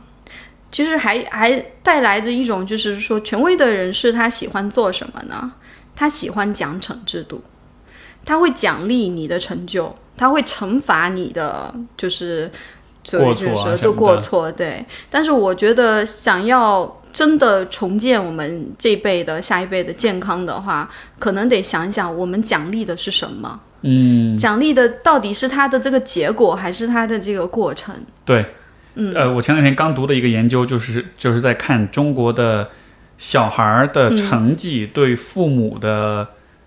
这个幸福度的一个关联的影响，然后最后结果就会发现说，因为他做了区分，就是说小孩的。成绩一个是包括他直接的成学习成绩的结果，另外一个是他的努力程度。对，然后就会发现家长都是重结果的，而不那么重努力程度。对的，呃，成绩好和他们的幸福指数的关联度更大，努力程度高，但是关联指数没有那么大。而在父母之间，父亲又是更加的注重结果，但不看重这个努力过程的。对对，那这个中间就会产生很多很多的心理问题。那因为太注重这个结果了，那就把孩子当成军人一样，嗯，就是你你只要做好这件事情就好。那也许就是没有挫折教育吗？那从小到大的话，你能想象为了考得更好，愿意牺牲掉睡眠？啊，为了考得更好，甚至有一些孩子的家长给他们服用这个非法的这个聪所谓的聪明药嘛，其实是治疗这个呃多动症的，对对对，就让他注意力的这个集中。对，那我觉得这个就已经病态了。嗯，那这个时候真真的是要想一想，我们怎么让这个社会康复。对你刚才说这个点，我觉得非常非常重要，就是我们是很习惯的去奖惩，但是你讲的到底是什么？嗯，对吧？你你奖励的这个东西和，因因为奖惩是一种手段，对，它最终达到的是一个特定的目标，对，但是。作为奖惩的那一方，包比如说家长或者权威，他有没有考虑过他的目标到底是什么？对。而这个时候，比如说家长的目标和孩子的目标，很多时候又是不一样的。嗯。家长在看好小孩的成绩的时候，他想的是什么？嗯。他想的是他自己的面子，他想的是他的养老，他想的是谁知道呢？对吧？但是还对于小孩子说，他的目标其实是跟他这个人的一生的发展是有关系的。是的。但是很多时候，包括我觉得这个也可以延伸到，就是个体跟社会。是的，或者是公民跟政府，对吧？就是机构和个人，其实大家的目标都不一样。嗯，但是当机构当当权威来负责，呃，这个这个赏罚的时候，你讲的东西和人真正需要的东西，很多时候是不一样的。哎，是的呀，是的。而且中国的社会现在就是。嗯，有有，我看到了一些可喜的变化吧。就比如说，我我其实是我们上回有谈过这个问题，就是你好，李焕英，就是在宣传一种，就是说啊，我不希望我的孩子多么的有成就，我只希望他健康快乐。那其实家长的有时候更需要反思的是我的耐受度在哪里，因为我也有好几个我的来访跟我说过，他说我特别讨厌我父母这么说。因为他们不允许我不开心，他们甚至要剥夺我，就是说有一些，因为比如说我因为啊失恋，我在家伤心都不可以，我一定要躲着他伤心，嗯，然后甚至他好像是不根本不信任我，才会就是说降低对我的期待，所以你不需要多么的成功。你你说这个让我想起一个也是非常经典的，就是在我我很多很多来访者都会有的一个经历，就是当他的。因为父母怕让他们不开心，对，所以真的是会有那种，就当家里一个很重要的长辈去世的时候，嗯，他会不告诉你，或者得癌症啊、诊断什么的。我有很多来访者，比如他们，比如说跟，比如他们的爷爷奶奶或者外公外婆，就可能小时候关系很近，但是可能那个时候刚好在高考，嗯，刚好在上学，刚好在一个什么事儿，他就不跟他讲，以至于最后就是永远错过那个跟他告别的那个那个那个机会。你剥夺了他说。对再见的这个权利是，就他都没有机会，就是去对着这个曾经很亲近这个人大哭的机会都没有。然后就，但是这个到后来其实给他们留下的那种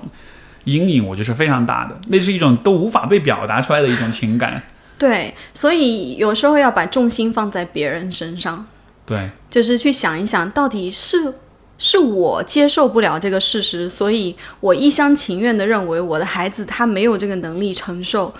嗯，才去多剥夺了他这个权利也好，或者是说以我的方式来保护他也好，还是他真的没有？没错，这个能力。你你会不会觉得现在我们说到，比如像这种群体式的、集体式的这种鸡娃的现象，嗯，就是每当我看到鸡娃的时候，我就会觉得这其实是一个大型的情绪投射的一个集体投射，其实是家长们在投射他们的焦虑，他们的焦虑通过这种，因为鸡娃其实是有点强迫性的这种行为在里边的，是。就是你你你进入一个非理性的状态，你被你自己的情绪给驱使去做一些你并不知道是否真的有价值的事情，这个其实跟嗯。强迫症我觉得有是有相似之处的，有社会性强迫嘛，对，群体效应。是，那其实我我突然间刚才那个脑洞又又联系到我之前在监狱里面工作的经历，这个家长和孩子之间又何尝不是存在着两堵高墙？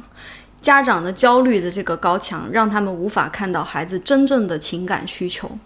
然后孩子的这个高墙让他们憎恨憎恨父母，没有办法看到他们曾经受到的这个创伤。那这个中间怎么让这个墙就是一块一块的这个把砖拿下来呢？我觉得真的是任重而道远，没错。可能不是一个两个咨询师可以做的事情。所以我刚才才会问你那个你的墙是怎么？因为因为说实话，虽然讲的是监狱，大家会想象啊，这好像离我们很远，对。但但其实我觉得人性的共通性还是很对，是很强的。就或者换句话说，其实大家离离离罪犯也没有那么的远，没有你想象那么远。对对对台湾是不是当时有一部电影？呃，不是，哎，是电影电视剧《吗我们与恶的距离》是吗？对对对啊，对对对，非常经典，对非常非常经典。他当时说了一句就很偏，就是很很很激动的话吧，也不是说他偏激，嗯就很激动的话。他说：“我不想把我的孩子带到这个万万人皆有病的世界。”这是其实是我当时在监狱里面经常听到的一句话，就不是说他们不想把孩子带到这世界，重点是在这个世界有病的人太多了。是说这些这些犯囚犯人他们会说，对我们宁愿待在这个监狱里面，啊有部分有一部分人是这样的。OK，嗯，对，就是就意思就是说，这个监狱反而是一个相对更简单一点的一个。简单一点的世界，有点像寄宿学校，有一些就是类似经历的伙伴，然后有我们这些出色的 精神科医生和心理咨询师，是真的很多人就是说是一辈子当中第一个真的愿意去理解他们的人。嗯嗯这么说起来真的是哈，就好像这个环境，而且它的规则还蛮透明的，对而且也不存在，呃，可能至少在明面上是不存在太大的这种竞争的，你也不需要竞争，你只是在那儿服刑。嗯，竞争的话，当然还是有很多。就我我也不是在美化，就是里头确实是有一些常人无法能够经，就是无法能够承受的。但是人趋利避害嘛，总是在一堆就是自己就是难以接受的东西当中选择一个相对能够接受的东西。嗯，所以说我们这个社会的边界到底在哪里？是人的意识来决定的，还是这个建筑来决定的？和有时候我们其实是困在自己给自己建的那个监狱里头。也许是因为这个监狱里头很安静、很简单、很很很就规则很简单，对吧？那有的时候，嗯、就可能是因为外面的世界实在太复杂了，嗯，所以这个勇气就是。嗯，可能天生的话，我的成长背景也是确实让我有一些，就是的天生就是更更更容易，就是说去放下自己的这些什么，更有勇气去呃接触自己最脆弱的那一部分吧。我很喜欢你说的这个，就是嗯。相当于是每个人其实有是有可能在心理上给自己构建监狱的，因为当我们看比如说实体的监狱的时候，虽然它也有它的代价、它的困扰、它的痛苦，但是好像它确实带来某种可预测性、某种掌控感、某种安全感。对所以尤其当你的现实生活你又很不顺、遇到遇到挫折、遇到挫败的时候，是的，你回到自己的这个小小的世界里面，好像是嗯嗯不不不赖的一个选择。嗯，但是如果那是你曾经生活的选择，但是到了今天你，比如说，可能很多人是小的时候，嗯，他所面对的那个生存环境实在太恶劣，他只能嗯自己给自己修筑起高墙，修筑起监狱，把自己包裹起来。但是当你长大之后，你需要你进入社会，你其实是面对一个不同的世界的时候，但你还生活在你的监狱里面的话，对，嗯，对。那那可能就不那是一件可。能就有一点问题了。你刚才说的这个回到自己的小世界啊，就让我想起现在说的躺平嘛，是不是？好我知道这个词儿今天一定会冒出来的。是不是躺平了，就在自己的世界里面躺平了？我觉得这也是一个很有意思的，就是为什么这么多人选择躺平，然后你你对躺平的这个定义又在哪里？躺平是不是就是不符合我自己价值观的就叫躺平？比如说他三十岁尚未结婚，尚未找到一个什么世界五百强啊，年年薪百万的这个工作就叫躺平呢？呃，还是说他是这个躺平这个举动？是真的，就是说是逃避呢，还是说完全契合他的价值观的？没错，对，就比如说他，他有可能是为了逃避丛林的凶险而回到了自己的这个巢穴里面，就是一个鸟窝里头，挺舒服的啊。那他躺平的话，也有可能是确实是因为鸟窝是他就是这辈子追求的最舒服的东西，或者是这个监狱吧，就是他这辈子追求的。呃，东西吧，他可能就是觉得说啊，我不想要成为这个呃什么 CEO，什么上市公司的 CEO，我觉得那会就是绑架我太多时间。我想要做的就是。呃，每天就是吃饱了喝足了，然后有的时候上上网啊，然后有一份可以保维持温饱的工作。所以到底就是说，是因为前方的光选择了躺平呢，还是因为后面的追兵选择躺平？没错，我觉得就是就是还有就是躺平，到底是你自己价值观定义的躺平呢，还是别人的价值观？定义的躺平，这个这个这个也是很很有意思的一件事情，因为最近真的是太高频了，这个东西出现的，有好多人问我说，我的孩子选择躺平了，我应该怎么激励他？这个其实让我想起，这是我之前有一个，是我一个来访者跟我聊的，就也是关于躺平的一个问题。我觉得他的呃描述给了我一个蛮大的启发，因为他就说。呃，因为他也是在想，他现在也是想，就是有点这种想要去躺平哈。然后我觉得问他说你是，那你怎么想的呢？就是为什么躺平这件事情？因为一方面，呃，就是你知道，如果你躺平的话，你以你那样的一个生活方式，你就知道你可能你的未来你会变成一个打引号的废柴，一事无成，什么事儿也做不了。但是，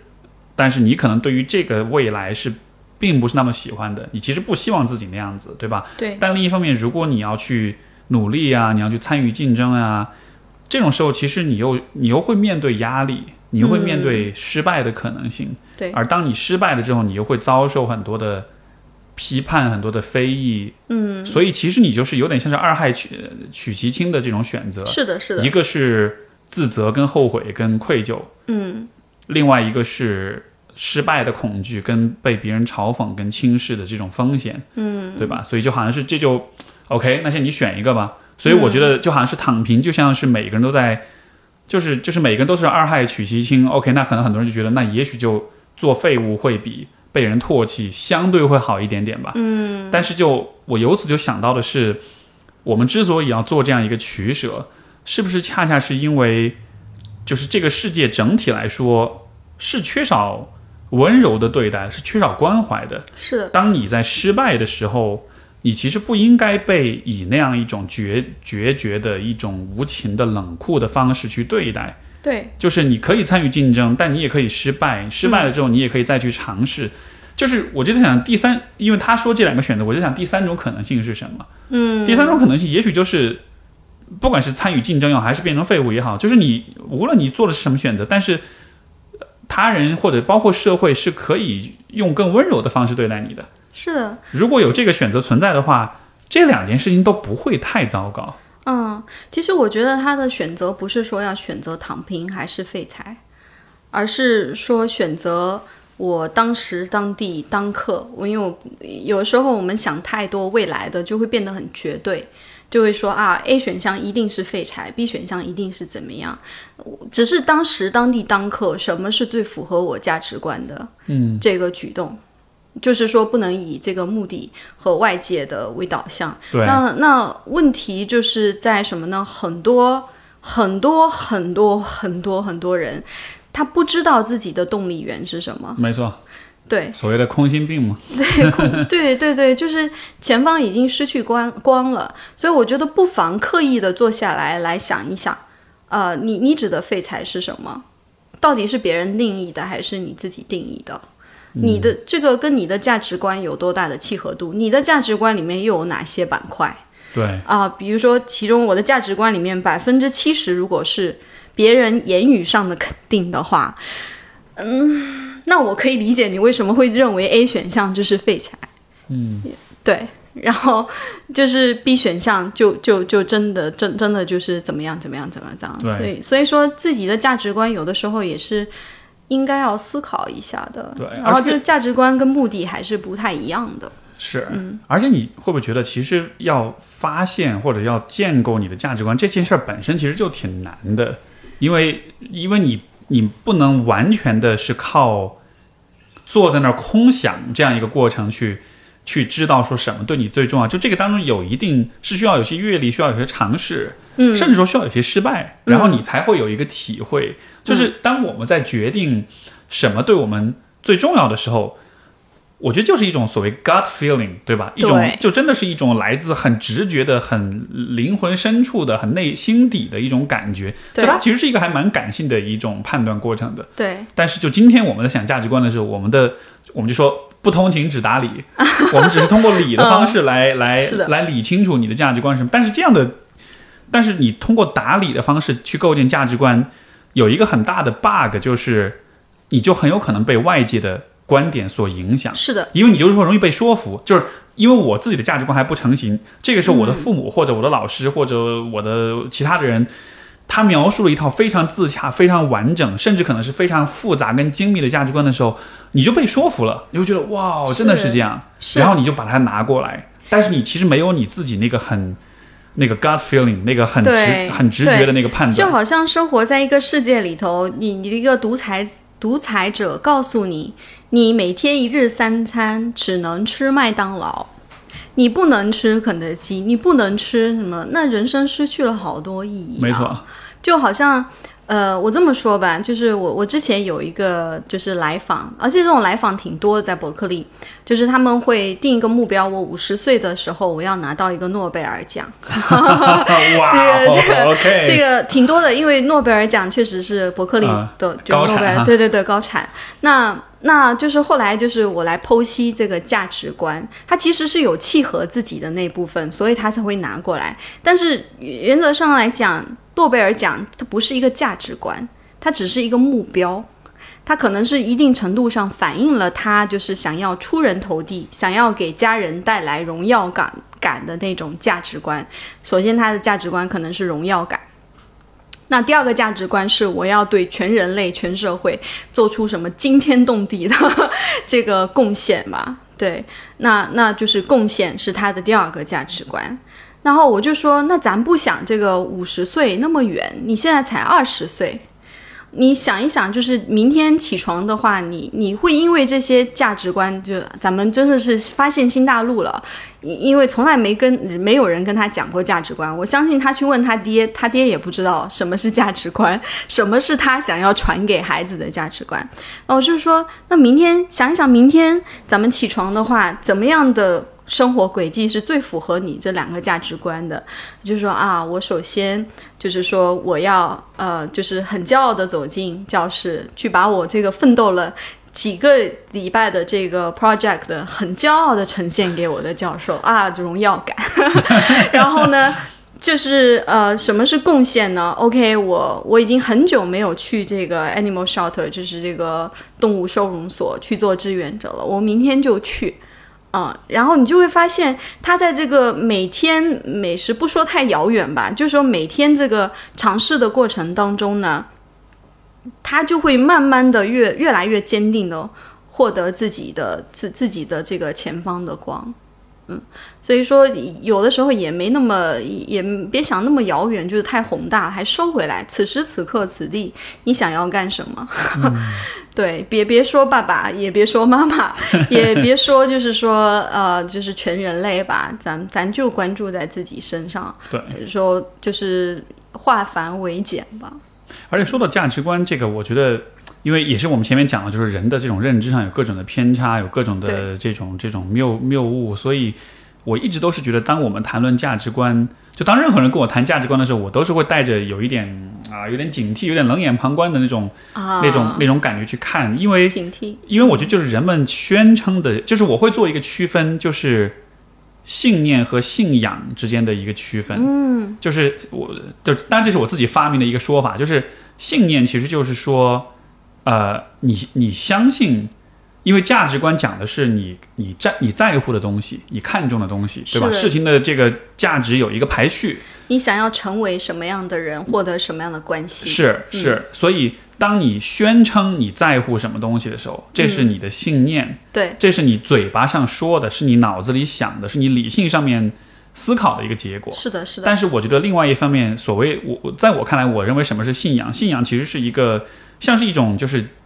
一种具身的价值观，一种就是一个 in、就是它是 embedded 在你的行为当中的。嗯，就是有的时候我们的行动跟行为当中已经包含、已经隐含了一些。嗯，你对于事情的取舍或者是一些价值排序，是的，是的，但是你不一定知道，你甚至都不一定意识得到。是的但是你已经在做了，你的行为已经反映出这样的一些事情了。但是有的时候这两个这两种价值观可能是很不一样的，嗯就是你的，也就是说，我我我我所讲的就是你的信念跟信仰，或者说你嘴巴上说的和你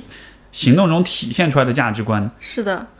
但是有的时候，对，但有的时候你 你意识不到，有的时候甚至你会觉得，就所以才会出现这种你做的是说的是一套，做的是一套，对吧？但是这个不是说你虚伪，而是说你有时候你真的意识不到。嗯，所以就我就会发现有很多的人是那种，嗯，呃，我举个最简单的例子，比如说这个现在很多人会说自己社恐，嗯，会说自己呃比较高冷，会说自己比较内向、比较自闭，嗯，就这个是他嘴巴上说的，他对于人际关系是有这样的一种观念，是的，但实际上你看他的行动的话，你会发现他走入人群的时候，他会非常的在意别人的看法，嗯，然后他在这个被朋友孤立的时候会非常的痛苦，是的，他会有很多的取悦行为，嗯，会有很多的讨好的行为。他的这些行为表现出来的是什么？是渴望连接，是的，是的，因为你只有在乎连接，你才会这么做，你才会看别人的想法，你才会希望被接纳，你才会不愿不想要被排斥，想要去拉近关系。就这个是他呃行动当中体现出来的实际的价值观，但是他宣称的是是相反的方向，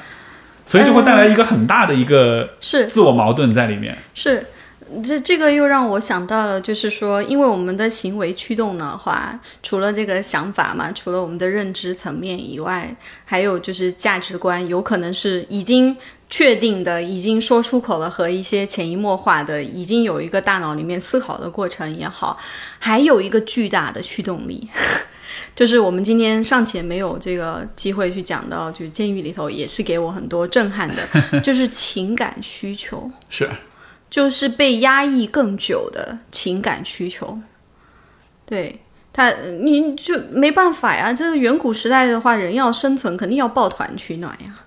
但是以前的话还简单，只是一个部落里面，你取悦每个人而已。那现在你取悦谁呀？你取悦的是全人类，取悦的是网络上面的无数的，就是那个，而且这个标准也也不知道是谁定下来的，是我说的吗？是他说的吗？所以我们在我们在这个两个巨大的驱动力底下的话，确实是很容易产生很多呃言行不一啊，然后这个巨大的矛盾，然后哪怕是有些就是。呃，当权者吧，或者是怎么样，他他他有一套自己很就是很自洽的理论，但是也是经不经不起推敲的。就好像当时跟我谈论电车困境的那个囚犯，他听起来啊，就是原来是被他吓到了，说你竟如此雄辩，有如此强大的这个语言逻辑能力，他那也是辩论队的以前，呃，那我我竟无言以对。但是真的就是我们愿意去撼动自己的这个认知，撼就是真正去。用最大的勇气去面临自己的脆弱，去探索自己的时候，才会发现没有东西是绝对的。嗯，要是有绝对的话，那几百年怎么人类这么长，不是几百年的历史，呃，就是就是说这么长的历史长河里面，那么多哲学家，为什么我们仍然今天在这里谈谈论这个躺平，谈论这个困境，谈论这个时代的创伤？那就不需要了嘛，因为很多东西是不确定的。而且我觉得我我更害怕或者担忧的，其实不是当权者，我担忧的其实反而是就是所有的这些互联网公司，所有的这些科技公司。哦，这就是我说的当权者。哦其实当权者也包括家庭的当权者，明白谁说了算？比如说爸爸妈妈，爸爸妈妈说了算。你有时候也去理解一下，爸爸。我想要了解一下你的价值观。我今天听到这个很奇怪的词，往往就是聊下来之后发现，哎，他根本不知道自己在说什么他。根本不知道自己在说什么，他无法，他也无法自洽了。嗯 对，就是这是一件很有意思的东西。是没错，嗯我前面讲的就是你就是对于这种情绪的这种压抑和这种，我我为什么会很担忧，就是这种现在的这种以技术手段吧，就是科技公司以技术手段为核心的这样一些商业体，就是他们不光是会。他们不仅没有压抑你的情绪，他们反而是在利用情绪，而且他们是聚集了可能世界上最聪明的一些软件工程师、嗯产品开发的这种专业人士，他们就是在利用你的情绪，嗯，让你破，就是就是通过破解你的情绪的规律，去让你变成一种像是这个斯金纳的小白鼠的这呃这个对对或者是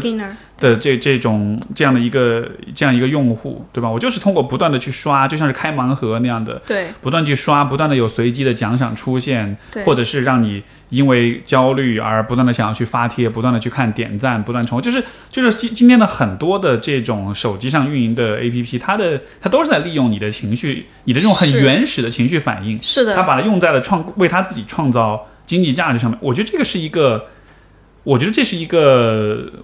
呃，我觉得是蛮可怕的一个一种想象，因为如果有人在不断的研究怎么更好的利用你的情绪去为自己去获得价值的话，嗯，这样一个这样一条路是没有止境的。是而随着这些产品的不断的迭代的话，我很难想象在二十年、五十年、一百年之后，嗯，人们的这个情绪、情感的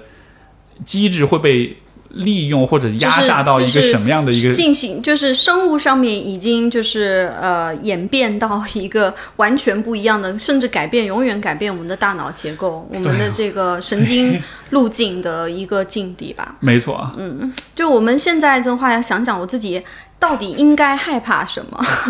就真正威威胁我生存的，也许不是流浪汉，也许不是囚犯，也许是真的就是无形当中我的一些情感需求没有得到得到就是呃得得到认同吧。是然后在这种毫无防备的情况下的攻击是最有利的。没错，因因为一方面我们以谈论情感为耻，另外一方面的话又被大力的利用。对啊，就像你说，如果情感需求大家都是不会满足的，OK，如果有一天这个 AI 足够发达了，某个公司研发出一个智能机器人，它可以和你聊天，它可以很好的回应你的情感需求。对吧？那那这这是好事还是坏事呢？从某种意义上，你可以说是好事，因为好像你的情感得到了接纳。但从另外一种程度上，你都不需要别的人了。就像那个 Her 那个电影，对，他最后是跟那个 AI 谈恋爱的，然后最后他最后结尾的时候，他问他你到底跟多少人谈恋爱？那个人说我跟四万七千八百九十五个人在同时同时相爱。然后听到那一刻就嗯就崩溃了。嗯，是的，是的，是的。当然，就是说，一如果说他现实生活当中从小到大的话，他是有其他的朋友也好啊，家人也好，他有办法满足这个需求，他这个 AI 就不会变成唯一。嗯，其实我觉得 AI 如果不是唯一的话，也许还好，但是它一旦变成那个唯一，那这个就偏差了。对，嗯，所以我才会觉得，就又又回到今天的主题上来，就是我才会觉得，像比如说你在当你在监狱当中，当你试着和这些囚犯去建立连接。我觉得这其实是一个非常好的一个示范跟一个榜样，去告诉大家说，你看，你都可以这样子的方式都可以去连接，那你的生活中你要去建立连接，你是完全有可能的。对，因为今天人们太容易认为跟他人连接是很困难的事情了。嗯，可是我觉得这真的是我们把这个，我可能有点有点太戴高帽子，但是我真的觉得这个方式是一是人类可能为数不多的是能够去抗衡、能够去平衡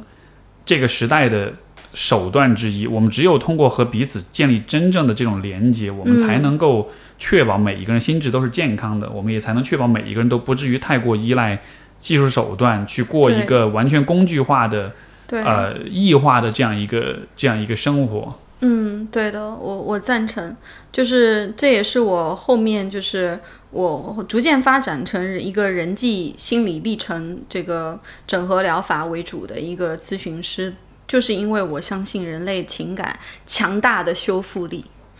还有就是在你去体验这个人类情感之前，要把自己的期待放现实。这不代表说你一定会过上永远幸福王子，就是这个童话。我们从小到大看的太多了，而是应该去理解到，哪怕他是有痛苦的，哪怕你你在这个过程当中是会受伤害的，嗯，或或者是感觉到不舒服啊。但是它的它的这个呈现的结果，你有没有体验过？没错，你愿不愿意为了那个没有体验过的，很多人都说过很美好的东西去做出尝试？你愿不愿意就是今天去上班，而不去想说啊废柴躺平，废柴躺平，那个太宏大的价值观了。是，嗯，因为说说起来，其实人这种动物的。呃，这个这么不完美的动物，我觉得它的它的某些规律其实又还蛮简单的，你就是得承认，就是我们就是需要连接，我们就是需要跟别人的亲密。对，所以如果你每天过得很不开心，先看看你的社会生活、社交生活怎么样。如果你没什么朋友。对，那很简单，你要开心起来，其实真的很简单。嗯，你就是多有一些连接，多有一些互动，甚至是多有一些有意义的对话。哪怕你听听听播客，你好像也跟我们有了一点对话，然后你就会变开心。就是其实，对，其实这些这些这些规则，就如果说人类有一个使用说明的话，这个使用说明不会特别特别厚，它的原则就那么一些，你做到了，你其实就能更开心一点。人类的说明书啊，挺有意思的。对，嗯，我我也我也就是有一个。有有一个就是小发现吧，往往是越不开心、越不想走出自己世界的时候，越要去听那些原来自己嗤之以鼻的一些一些想法。就是原来啊，我我自己就是自我透露一下，自我披露一下，就是我原来就觉得哇，李永乐老师的视频太高深了，不是我这种认知范围可以可以理解的。但是我后来去听了之后，就发现啊，原来就是。啊，我也可以理解的啊！原来打开了这个很多新世界的大门啊！对，然后就是就是就是，这让我想起一句名言，就是说是，呃呃，它是一句拉丁文，翻译成英文是 in f 呃，就是相当于是在答案都是隐藏在污秽当中，就是你最不愿意看的地方。才是李永乐老师的视频不是误会，但是我我明白您的意思，就是说你不愿意看的地方，是的，是的，但是答那恰恰是你寻找答案的地方。是，就比如说原来就是啊，比如说啊，我听说啊，康德就是他的理论太 怎么样怎么样怎么样，或者是叔叔文华他的理论太消极啊什么，我不愿意去看，这不是我的价值观以内。但是你去看了之后，就发现啊，原来答案藏在那里。对，就是一定要去挑战自己，做一些做一些。嗯，超出自己的范围的一些事情。如果说从小到大你没有经历过挑战自己的那个过程，父母也没有允许你机会去失败或者怎么样，就从这个读书开始，从这个听播客开始。对，它因为它是危险性最小的。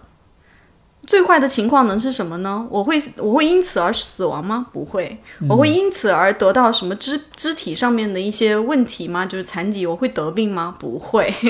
我只是听了一个。东西而已，而且还不一定要全神贯注的去听。但是我相信，就是有的时候我在做事情，就是打扫卫生的时候，打开那个喜马拉雅上面，就是什么，就有人在读各种各样的书也好，或者 YouTube 打开看各种各样的那个视频，都会得到一些意想不到的一些灵感。没错，而且这个又让我联想到前面我们讲，就是谁来决定奖励跟惩罚到底是什么东西？对，如果这种奖惩。呃的判断非常的武断，可能带来的一个问题就是，我们就会去回避或者是忽视那些被打引号被惩罚的东西。嗯，但是也许有的时候那些东西恰恰是你所需要的，像比如说错误犯错误，对，是是是被惩罚的，是被否定的。嗯，但是其实犯错误这件事情的价值非常非常的大，错误其实犯错误就是这个世界给你提供的一种纠正性的反馈。对你没有这个犯错误，你其实就不知道你应该怎么走走向更好的方向。是的，就像就像公路必须有马路牙子，没有马路牙子，你往哪儿开都行。正因为有了那个边界，有了那个限制，你才知道什么才是对，什么才是错的。对。所以对对，但是就是说，就像你说的，就是远古时代嘛，他你吃错东西确实是会死。嗯。但是现在的话，要想一想看，现实角度来讲，真的没有什么。对。都，What do I have to lose？就我没有什么可可以失去的东西了。这也是为什么有时候感觉在监狱里面和囚犯工作的话，他们就是有更大的这个。包容度和更大的空间去发展，因为他们已经失去了自由，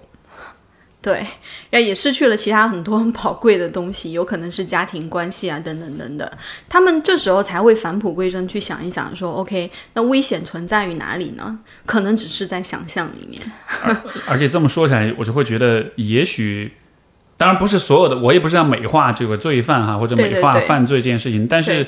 也许对于可能有相当一部分人来说，你你你进过监狱，你你有过这样一个经历之后。你可能才会真的会有一些很深刻的反思，对，而这也意味着你其实当你出来了之后，你才有可能做出一些真正正确的选择，嗯，但是很遗憾是，可能社会对于这些人的理解依然是很偏见，依然是很，嗯，这种很很无名化的，所以就好像是，就这这本来这本来有可能成为一个非常深刻的纠正性的，或呃不是纠正性，就是一个一个一种呃。